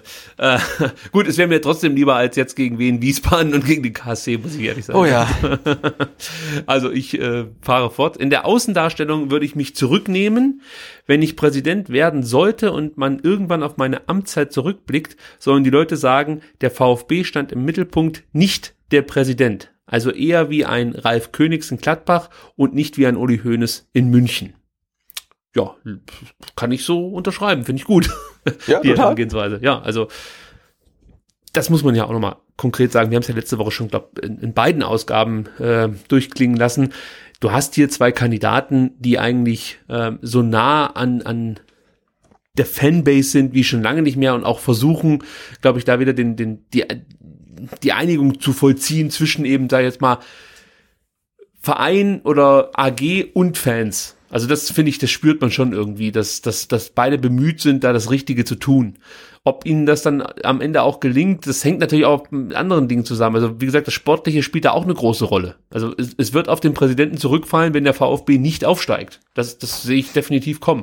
Da kann der Zehmer versuchen, alles richtig zu machen, aber die Leute werden unruhig und ungehalten, wenn der VfB nicht aufsteigt. Und der Präsident ist dann halt eben der Präsident, mit dem der VfB trotz besten Kader aller Zeiten in der zweiten Liga nicht aufsteigt. Das darf man halt auch nicht vergessen. Bei der Ja, absolut. Und, und als. Präsident und damit ähm, Aufsichtsratsvorsitzender äh, musst du im Zweifelsfall auch die unangenehme Entscheidung treffen, ob dann ein Thomas Hitzelsberger als Vorstandsvorsitzender ähm, noch, noch, noch weitermachen darf oder nicht. Ne? Also, ob Wobei, jetzt, da äh, muss er ja dann, Moment, da muss er ja theoretisch auf, als Aufsichtsratsvorsitzender dann äh, tätig werden. Und wie ist, da muss ich weißt du das, da muss ich dich auch nochmal fragen, wie wäre das jetzt, wenn man sagt, Thomas Hitzesberger ist nicht mehr der Mann, den wir vertrauen in Sachen Vorstandsvorsitzender? Muss dann der Aufsichtsrat irgendwie eine einfache Mehrheit zusammenbekommen oder weißt du, wie das läuft, wie man ihn sozusagen wieder los wird? ja, ich glaube, eigentlich kann der Aufsichtsrat das mit einer einfachen Mehrheit entscheiden. Dann gibt es noch diesen ominösen äh, Präsidialrat, der ja eigentlich so eine schnelle Eingreiftruppe ist ja. und dann irgendwie ganz, ganz schnelle Entscheidungen treffen muss, wenn es dann zum Beispiel ums Traineramt oder um Sportvorstand geht. Äh, nee, aber eigentlich entscheidet das, ähm, ja, soweit ich weiß, der Aufsichtsrat mit einer, mit einer einfachen Mehrheit. Und natürlich musst du als Aufsichtsratsvorsitzender ähm, dann, dann halt auch diese, diese schwierige Entscheidung treffen. Und das meine ich. Also du kannst dir der Meinung sein, er ist genau der Richtige, aber wenn der sportliche Erfolg fehlt, dann musst du dann vielleicht auch wirklich unpopuläre Entscheidungen treffen. Ähm, und niemand kann sagen, ob jetzt Klaus Vogt oder Christian Riedmüller äh, gute Präsidenten sein werden. Man kann halt aber bislang nur sagen, ähm, sie scheinen gute Kandidaten dafür zu sein. Und sie bringen irgendwie viel mit, ähm, dass es irgendwie äh, besser wird, als es in vergangenen Jahren war. Ob es dann wirklich gut wird, ähm, da, müssen sie halt viel für tun und da muss natürlich auch der sportliche Erfolg passen. Sie müssen ein bisschen Glück haben. Das ist halt auch wie dann bei, bei einem Trainer einfach. Ne? Das kann man halt nicht, nicht schlecht voraussehen. Ähm, aber ich glaube, dass wir zwei gute Kandidaten ähm, haben, die wir wählen können. Absolut. Und das unterstreicht auch nochmal die letzte Aussage, die ich hier kurz unterbringen möchte. Und die kommt von äh, Christian Riedmüller. Und eigentlich wurde er da gefragt, wie er äh, zum Thema Trikots steht. Ja, also der Klaus Vogt hat, glaube ich, dann davon erzählt, dass er über 50 Trikots bereits gesammelt hat. Und ähm, ja, dass sein erstes Trikot Jetzt habe ich vergessen, von wem das war, aber es ist halt ein sehr altes Trikot und so weiter und so fort. Aber was der Herr Riedmüller dann äh, hier sagt, finde ich schon sehr interessant und auch sehr richtig. Und zwar meint er, die Vereine reizen diesen Marketingbereich schon sehr aus. Mit Heimtrikot, Auswärtstrikot, Ausweichtrikot, Sondertrikot und so weiter. Wir müssen dabei aufpassen, dass wir die Spirale nicht überdrehen. Für mich gibt es andere Bereiche, in denen wir schlecht wirtschaften, da sollten wir den Hebel ansetzen. Ich denke an Abfindungen für Trainer, Beraterhonorare, Verkauf von VfB Eigengewächse weit unterm Wert. Man darf dem Fan nicht das Gefühl geben, dass man vor allem ihn melkt und in anderen Bereichen fahrlässig wirtschaftet. Und ganz ehrlich, wenn er so einen Satz oder wenn er so eine Aussage auf einer Mitgliederversammlung treffen würde, würde ich einfach nur aufstehen und applaudieren. Absolut, ja. Das ist, das ist auch ein Thema, das geht einem tierisch auf den Sack, dieses, diese Marketingüberfrachtung. Und ähm, genau was er sagt, dann siehst du halt auf der anderen Seite, wie fahrlässig mit Einnahmen umgegangen wird. Gerade das Thema Abfindungen für Trainer und so weiter und so fort. Also das ist halt äh, fast schon absurd, ja. Und ähm, ich weiß nicht, inwiefern er da überhaupt einwirken kann als Präsident. Das ist ja immer so eine Sache. Das ist ja eigentlich dann ein AG-Thema äh, und nicht so sehr ein Vereinsthema. Aber er wird mit Sicherheit da ein Stück weit natürlich drauf einwirken können. Und es wäre auch schön, wenn er das täte. Also da bin ich mal gespannt, ob es in diese Richtung dann auch Spürbares gibt äh, von Herrn Riedmüller oder von Herrn Vogt, weil ich glaube, da sind sich auch beide im Großen und Ganzen einig. Äh, ja, oder ähnlich, so ist es richtig. Genau, und, und auch wenn sie halt Sachen nicht irgendwie sofort ändern können, wäre so eine mahnende Stimme im Hintergrund, die immer mal wieder so einen Finger in die Wunde legt und einfach sagt, hey, das finde ich nicht gut und ich glaube, die Fans finden es nicht gut, ähm, ja, die wäre halt wahnsinnig wichtig. Ne? Also auch wenn sich dann im Endeffekt vielleicht nicht viel ändert, aber einfach zu wissen, hey, ähm, an der Spitze des Vereins ist jemand, der denkt halt doch ähm, eher wie wir, ähm, als so wie die Marketing- oder Merchandising-Abteilung. Ähm, das, das wird natürlich auch viel zur Bindung äh, zwischen oder von Fans zum Verein tun, gar keine Frage. Abschließend zum Thema Präsidentschaftskandidaten noch der Fakt, dass inzwischen beide Kandidaten auf Twitter unterwegs sind. Und Sebastian, du hast heute die Frage gestellt, ist das sinnvoll oder ist es eher gezwungen? Ähm, ich gehe mal davon aus, du hast dir da schon Gedanken zugemacht, die du mit uns Ehrlich, Ehrlicherweise nicht. Also ich finde es erstmal erstmal gut, dass die beiden natürlich dann auch Twitter als Medium besetzen und vor allen Dingen das nicht nur als, ähm, ich nenne es jetzt mal ähm, zynisch Propagandakanal nutzen, um nur Sachen rauszuhauen, sondern auch ähm, über diesen Kanal kommunizieren. Ähm, aber trotzdem fühlt es sich irgendwie so ein bisschen weird an. Ne? Also ähm, Thomas Hitzesberger ist schon ewig auf Twitter, ähm, hat seinen ähm, Twitter-Kanal auch nie aufgegeben, als er dann für den VfB tätig war und auch jetzt als äh, Vorstandsvorsitzender nutzt er ihn halt weiterhin aktiv und äh, ja und kommuniziert halt auch wirklich mit mit mit mit mit Fans, ne? Also die sonst äh, irgendwie nie an ihn rankommen würden, ähm, kann man über Twitter mit ihm dann direkt kommunizieren, was großartig ist. Und ähm, die beiden Präsidentschaftskandidaten sind jetzt halt äh, ja mit äh, Bekanntgabe ihrer ähm, Kandidatur quasi auf Twitter aufgeschlagen und kommunizieren auch, aber halt auch erst seitdem. Und das fühlt sich halt irgendwie schon so ein, ah, so ein bisschen komisch an für mich. Was ich halt cool finde, ist, dass der letzte Präsident über die Jungs auf Twitter gelacht hat. äh, und, und natürlich auch die Mädchen. Ähm, und der oder beide Kandidaten jetzt Twitter als, als Plattform nutzen möchten und sich da präsentieren möchten und vor allem auch auf andere Twitter-User eingehen. Also das ist ja das eine, äh, wenn ich da irgendwie nur ein, ein Jubelbild poste und sage, hey, toller Sieg gegen den KSC und fertig. Und es ist das andere, wenn ich da wirklich mit meinen ja, ich sag mal, Mitgliedern, Fans und so kommuniziere. Und das versuchen ja beide schon ein Stück weit. Ich finde, der Herr Riedmüller war da zu Beginn äh, sehr aktiv. Mal gucken, ob er das auch durchzieht. Beim Herrn Vogt weiß ich es gar nicht, ob der regelmäßig auf Tweets antwortet. Ist mir jetzt noch nicht so aufgefallen, aber ich habe gesehen, dass er schon antwortet, aber ich glaube jetzt natürlich nicht so häufig wie vielleicht Thomas Hitzesberger das macht oder so, der ja dann schon sehr, sehr aktiv ist auf Twitter. Äh, aber im Prinzip finde ich es einfach gut, dass sich beide da präsentieren und ähm, fannah zeigen. Das ist ja mal der richtige Schritt, würde ich sagen. Also ich, ich begrüße das eigentlich, muss ich ganz ehrlich sagen. Bin gespannt, ja, total. ob beide das Also so durchziehen, ja ist natürlich auch ein Medium, was äh, so, so eine gewisse äh, Übung benötigt, ne, dass du halt auch weißt, wie du dich da ähm, sou souverän bewegst ähm, oder bewegen kannst. Und die zwei haben natürlich jetzt relativ wenig Zeit, um sich diese Expertise anzueignen. Also entweder sie haben ähm, Menschen, die sie da halt so ein bisschen beraten, oder sie machen es halt wirklich so nach der Trial-and-Error-Methode. Ähm, und wir, wir gucken mal, was dabei rauskommt jetzt in den nächsten vier Wochen oder ähm, wie viel sind es noch? Ähm, ja, ungefähr. 13.12. Ja, knapp nee, vier Wochen, ne? bis, zur, 15.12., bis zur Wahl. Ja. Ja. Also, dann gucken wir noch ganz kurz auf die U21. Das ähm, sollte man hier nicht außer Acht lassen. Die U21 hatte nämlich keine Länderspielpause. Die mussten durchspielen und es war auch gar nicht so schlecht, denn die konnten äh, mit 15-0 gegen den Aufsteiger SF Dorfmarkingen gewinnen. Das ist, glaube ich, irgendwo bei, bei Aalen, hinter Aalen irgendwo.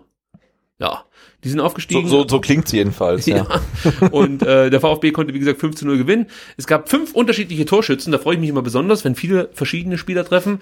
Zum einen in der 26. Minute Söckler. Tomic hat wieder getroffen. Der war, glaube ich, verletzt. Äh, ist dann jetzt dann direkt wieder zurückgekommen und hat sich mit einem Tor ähm, wieder gut eingeführt. Äh, Diego Klimowitz. Nee. Mensch, schon wieder. Also ich habe es immer noch mit diesem Diego Klimowitz, weil das ist für mich halt noch so ein, so ein ja, so, so, so ein Ne, Idol ist so viel gesagt, aber ja, ich die halt Fußstapfen schon für einen Matteo sind halt wahnsinnig groß, also gar keine Frage. Ich muss bei dem Namen Klimowitz immer noch automatisch an Diego denken. Jedes Mal. Ich muss mich echt ähm, zwingen dazu, den Matteo zu sagen. Aber irgendwann werde ich es auch noch schaffen. Die Gut, der ist Fußabdrücke, wie du erst, sagst. er, erst halb so groß wie sein Vater mittlerweile, ne? Also das dauert noch ein bisschen, bis er da. Dauert noch. Ja, aber er hat ein Tor geschossen in der Oberliga. Das konnte, glaube ich, der Diego Klimowitz nie äh, für sich verbuchen. Stimmt. äh, gut, dann Joel Richter hat noch getroffen und Marc Stein und so war es dann halt eben, dass man äh, 15-0 gewinnen konnte. Auch interessant, in den letzten acht Heimspielen hat der VfB 32 Tore erzielt zu Hause und acht ähm, kassiert. Also das ist schon stattlich. 32 erzielte Tore in acht Spiele. Michael Gentner sagte, das war eine engagierte Leistung. Wir haben defensiv sehr stabil und nach vorne kreativ gearbeitet. Das war die gewünschte Reaktion auf die desolate Leistung im Derby bei den Kickers. Ja, jetzt hoffen wir mal, dass das auch so bleibt. Der VfB 2 ist aktuell auf Platz 2 hinter Göppingen. Die haben 29 Punkte, der VfB hat 28 Punkte. Die Kickers auf Platz 3 ebenfalls mit 28 Punkten, natürlich mit dem schlechteren Torverhältnis, wobei die momentan auch relativ hohe Siege verbuchen. Konnten am Wochenende auch, glaube ich, schon wieder äh, ja, einige Tore erzielen. Ich, glaub, ich wollte jetzt sagen 5-1, aber ich bin mir nicht mehr ganz sicher, ob das stimmt. Beziehungsweise 1 zu 5, aber irgendwie so um den Dreh rum muss es gewesen sein. Äh, kommenden Samstag geht's um 14 Uhr für den VfB dann in Freiberg gegen Söcklers Ex-Club. Das wird für ihn mit Sicherheit auch ein ganz besonderes Spiel werden. Freiberg ist aktuell auf Platz 12 mit 21 Punkten. Also ich hoffe einfach mal, dass der VfB auswärts hier drei Punkte einfahren kann und ähm, ja, vielleicht gelingt es ja noch an den Göppingern vorbeizuziehen, so dass man in der Winterpause auf Platz 1 steht. Das wäre natürlich ganz, ganz großartig und auch überraschend nach einer, ich würde sagen, holprigen Anfangsphase in der Oberliga. Äh, es ist schon verwunderlich, dass man mit so vielen Ausrutschern trotzdem noch so nah am Platz 1 hängt. Also diese Oberliga ist, ist, ist was ganz Besonderes, um es mal so auszudrücken. Gut, ähm, heute gibt's keine Mailbox. Ich habe ja auch nicht aufgerufen, dass ihr anrufen sollt, aber ich, ihr, oder ihr könnt euch schon mal die Nummer notieren, wenn es dann ähm, am Sonntag beim Derby richtig zur Sache geht. 0711 für Stuttgart 25 28 16 04. Das ist die Telefonnummer nochmal 0711 für Stuttgart 25 28 16 04. Ruft dann bitte zahlreich an, erzählt uns von den Besonderheiten rund ums Derby, erzählt uns gerne natürlich dann auch nach dem Derby, wie ihr das Spiel so fandet oder alles, was euch halt äh, ja umtreibt und was ihr besprechenswert findet, könnt ihr auf unserer Mailbox abladen. Äh, also da bin ich gespannt, ob da vielleicht der ein oder andere KSC-Fan durchruft und erklärt, wie er das jetzt gemacht hat mit seiner Campingtasche, die er mit dabei hat oder weiß ich was. Ja. Bauchtasche, ja. genau. Und jetzt sehe ich gerade, Mensch, jetzt habe ich hier noch ein Thema völlig überlesen. Und zwar unser ehemaliger Erfolgscoach, möchte ich fast schon sagen. Hannes Wolf, das hätte ich fast hier außen vor gelassen, Sebastian. Ja, ich habe sie noch reingeschummelt. Ja, ja, ja, ja, ja. Als, als Trainer in Genk gehandelt. Beim Champions-Ligisten Genk. Was sagt man denn dazu? Ich finde super. Also Hannes Wolf in der Champions League. Also ich glaube, es ist nach wie vor nicht bestätigt. Also der HSV ähm, hat Wolf wohl heute die Freigabe erteilt, spart damit auch irgendwie ein paar hunderttausend Euro, weil er da noch natürlich auf der Payroll stand, wie irgendwie hm, immer ja irgendwie drei, vier Trainer, also ähnlich wie in Stuttgart. Ähm, aber es ist halt nach wie vor noch nicht hundertprozentig bestätigt. Aber so wie es aussieht, ähm, ja, wechselt Hannes Wolf nach Belgien zum Champions League, äh, Champions League Teilnehmer ähm, RC Genk, die ja letzte Saison halt, wie gesagt, ganz weit vorne waren und jetzt irgendwie nur Mittelfeld stehen, ihren Trainer rausgeworfen haben und ähm, jetzt ähm, denken, dass ähm, Hannes Wolf sie wieder nach oben bringt. Also ich finde es total cool. Also dann doch ein bisschen VfB in der Champions League. Die ja, doch recht gehabt. So ein bisschen, ja. Gut, also die Viererkette haben wir angesprochen. Äh, Tickets gibt's wie gesagt aktuell leider keine mehr, aber wir halten euch natürlich da auf dem Laufenden, versuchen Möglichkeiten zu schaffen, dass ihr trotzdem irgendwie teilhaben könnt an der Viererkette. Es gibt inzwischen auch auf VfB Viererkette, das ist der Twitter-Account, die Möglichkeit, uns Fragen zu schicken für die Präsidentschaftskandidaten Ried, Müller und Vogt. Also wenn ihr ganz explizit eine Frage habt, dann schickt die doch gerne an die VfB Viererkette. Ich glaube, der Hashtag wurde heute festgelegt.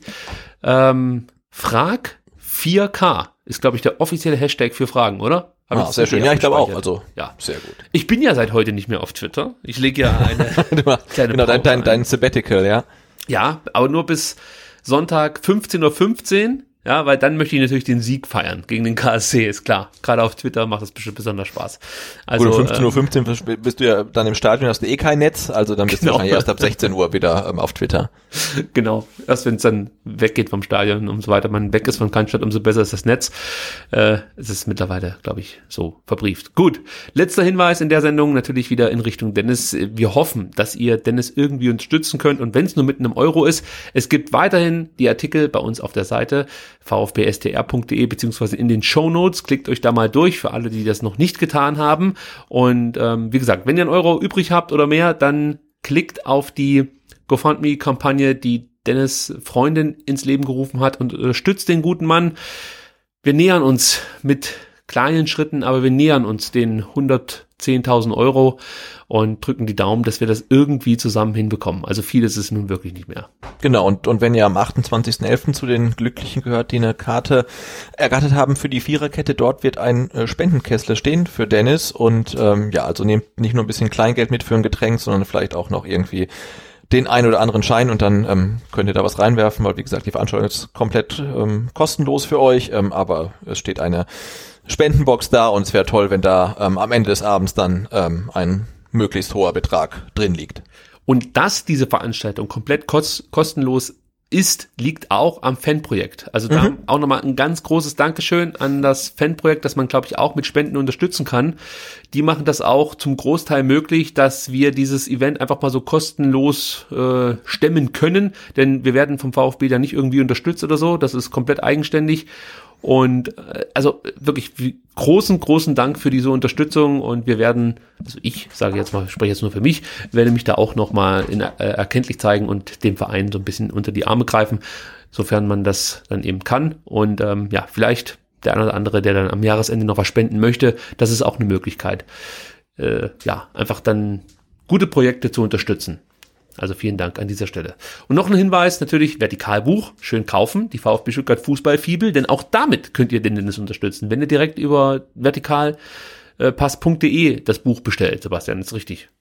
Genau, also wenn ihr es direkt bei uns bestellt, ähm, wir haben auch ähm, eine ähm, URL geschaltet, die heißt vertikalbuch.de und ähm, da steht eigentlich alles drauf, wie ihr es direkt bei uns bestellen könnt. Ähm, dann spenden wir unseren Autorenrabatt, den wir vom Verlag bekommen, dann ähm, auch an Dennis. Ähm, und wenn ihr es aber irgendwie schnell äh, möchtet, dann könnt ihr es natürlich auch bei Amazon, Thalia, ähm, Osiander bestellen und bei Osiander, das muss ich jetzt aus Transparenzgründen natürlich sagen, ist es mittlerweile auch relativ gut verfügbar. Ich weiß jetzt nicht, ob es daran ähm, gelegen hat, dass ich dem Christian Riedmüller beim dunkelroten Tisch besonders herzlich die Hand geschüttelt habe, aber ähm, ihr kriegt es mittlerweile auch in fast allen ähm, Osiander-Filialen im Stuttgarter Umkreis. Ich hoffe, demnächst gibt's dann auch den Podcast zum Nachlesen. mal gucken, ob Wir sind noch in, in Verhandlungen im Verlag, weil wir haben natürlich keine Rechte dran. ähm, aber wir haben es schon uns für die dunklen Wintermonate eigentlich vorgenommen, das Buch auch mal einzulesen, aber äh, wir müssen die Rechte noch klären. Das kriegen wir bestimmt noch hin. Ähm, solange ähm, das noch nicht der Fall ist, könnt ihr natürlich auch einfach auf vertikalpass auf Twitter gehen und da die lustigen Tweets der Jungs durchlesen und natürlich auf vertikalpass.de die interessanten Blogbeiträge mit Sicherheit jetzt dann auch zum KSC-Spiel mit verfolgen. Äh, Gibt es eigentlich noch mal einen Sonderartikel vor dem Spiel? Ja, ich glaube, wir machen noch was. Die Woche ist ja noch lang und also so ein Derby ohne, ohne Text vorher, das geht ja eigentlich gar nicht. Also nee, ich glaube, wir machen diese Woche noch was. Da freue ich mich schon drauf. Und Ed Butze ist dein Twitter-Account, B-U-Z-Z-E.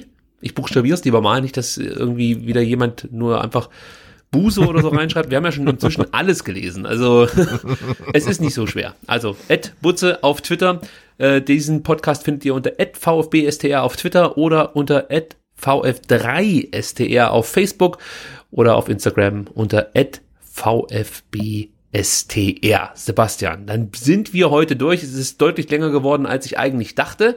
Aber ich haben wir es jetzt ohne, ohne Ausfälle, Knackser nichts, äh, und null, sonstige sag Katastrophen nichts. Sag nichts, du jinx das für die Zukunft. Ist, Ja gut, wenn ich jetzt, wenn ich jetzt Folge zu hören bin, ist auch egal. Also du hattest bei mir in den letzten fünf bis zehn Minuten hin und wieder so Knackser, aber die, die, die höre ja nur ich, insofern ist das völlig egal. ähm, aber ansonsten wird das ja sensationell. Also, dass, dass, dass ich mich da in die Tiefen der Benutzeroberfläche meiner Fritzbox reingehackt habe mit Priorisierung und so weiter, das hat's glaube ich vollgebracht. Die einzigen Ausfälle, die es heute gab, waren äh, kognitiv bei mir. Äh, das lag daran, dass ich jetzt ja irgendwie so einen Zungenschlag hatte heute. Also, was aber, glaube ich, nichts mit der Weinflasche zu tun hat, die ich hier mir während der Sendung nicht komplett reingepfiffen habe. Aber ja, äh, zwischendurch Solange dachte ich mal. du sagst kein badischer Wein war, geht das, geht das Nein, völlig es ist okay. natürlich kein badischer Wein, der von der Sonne verwöhnt wurde, äh, sondern es ist württembergischer Wein direkt So. hier vom Bad Cannstatter Weinberg. So, dann sind wir durch. Vielen Dank fürs Zuhören. Wir hören uns nächste Woche wieder, dann mit einem Derby-Sieg der Linken jetzt schon fest. Bis dann. Ciao. Tschüss, macht's gut.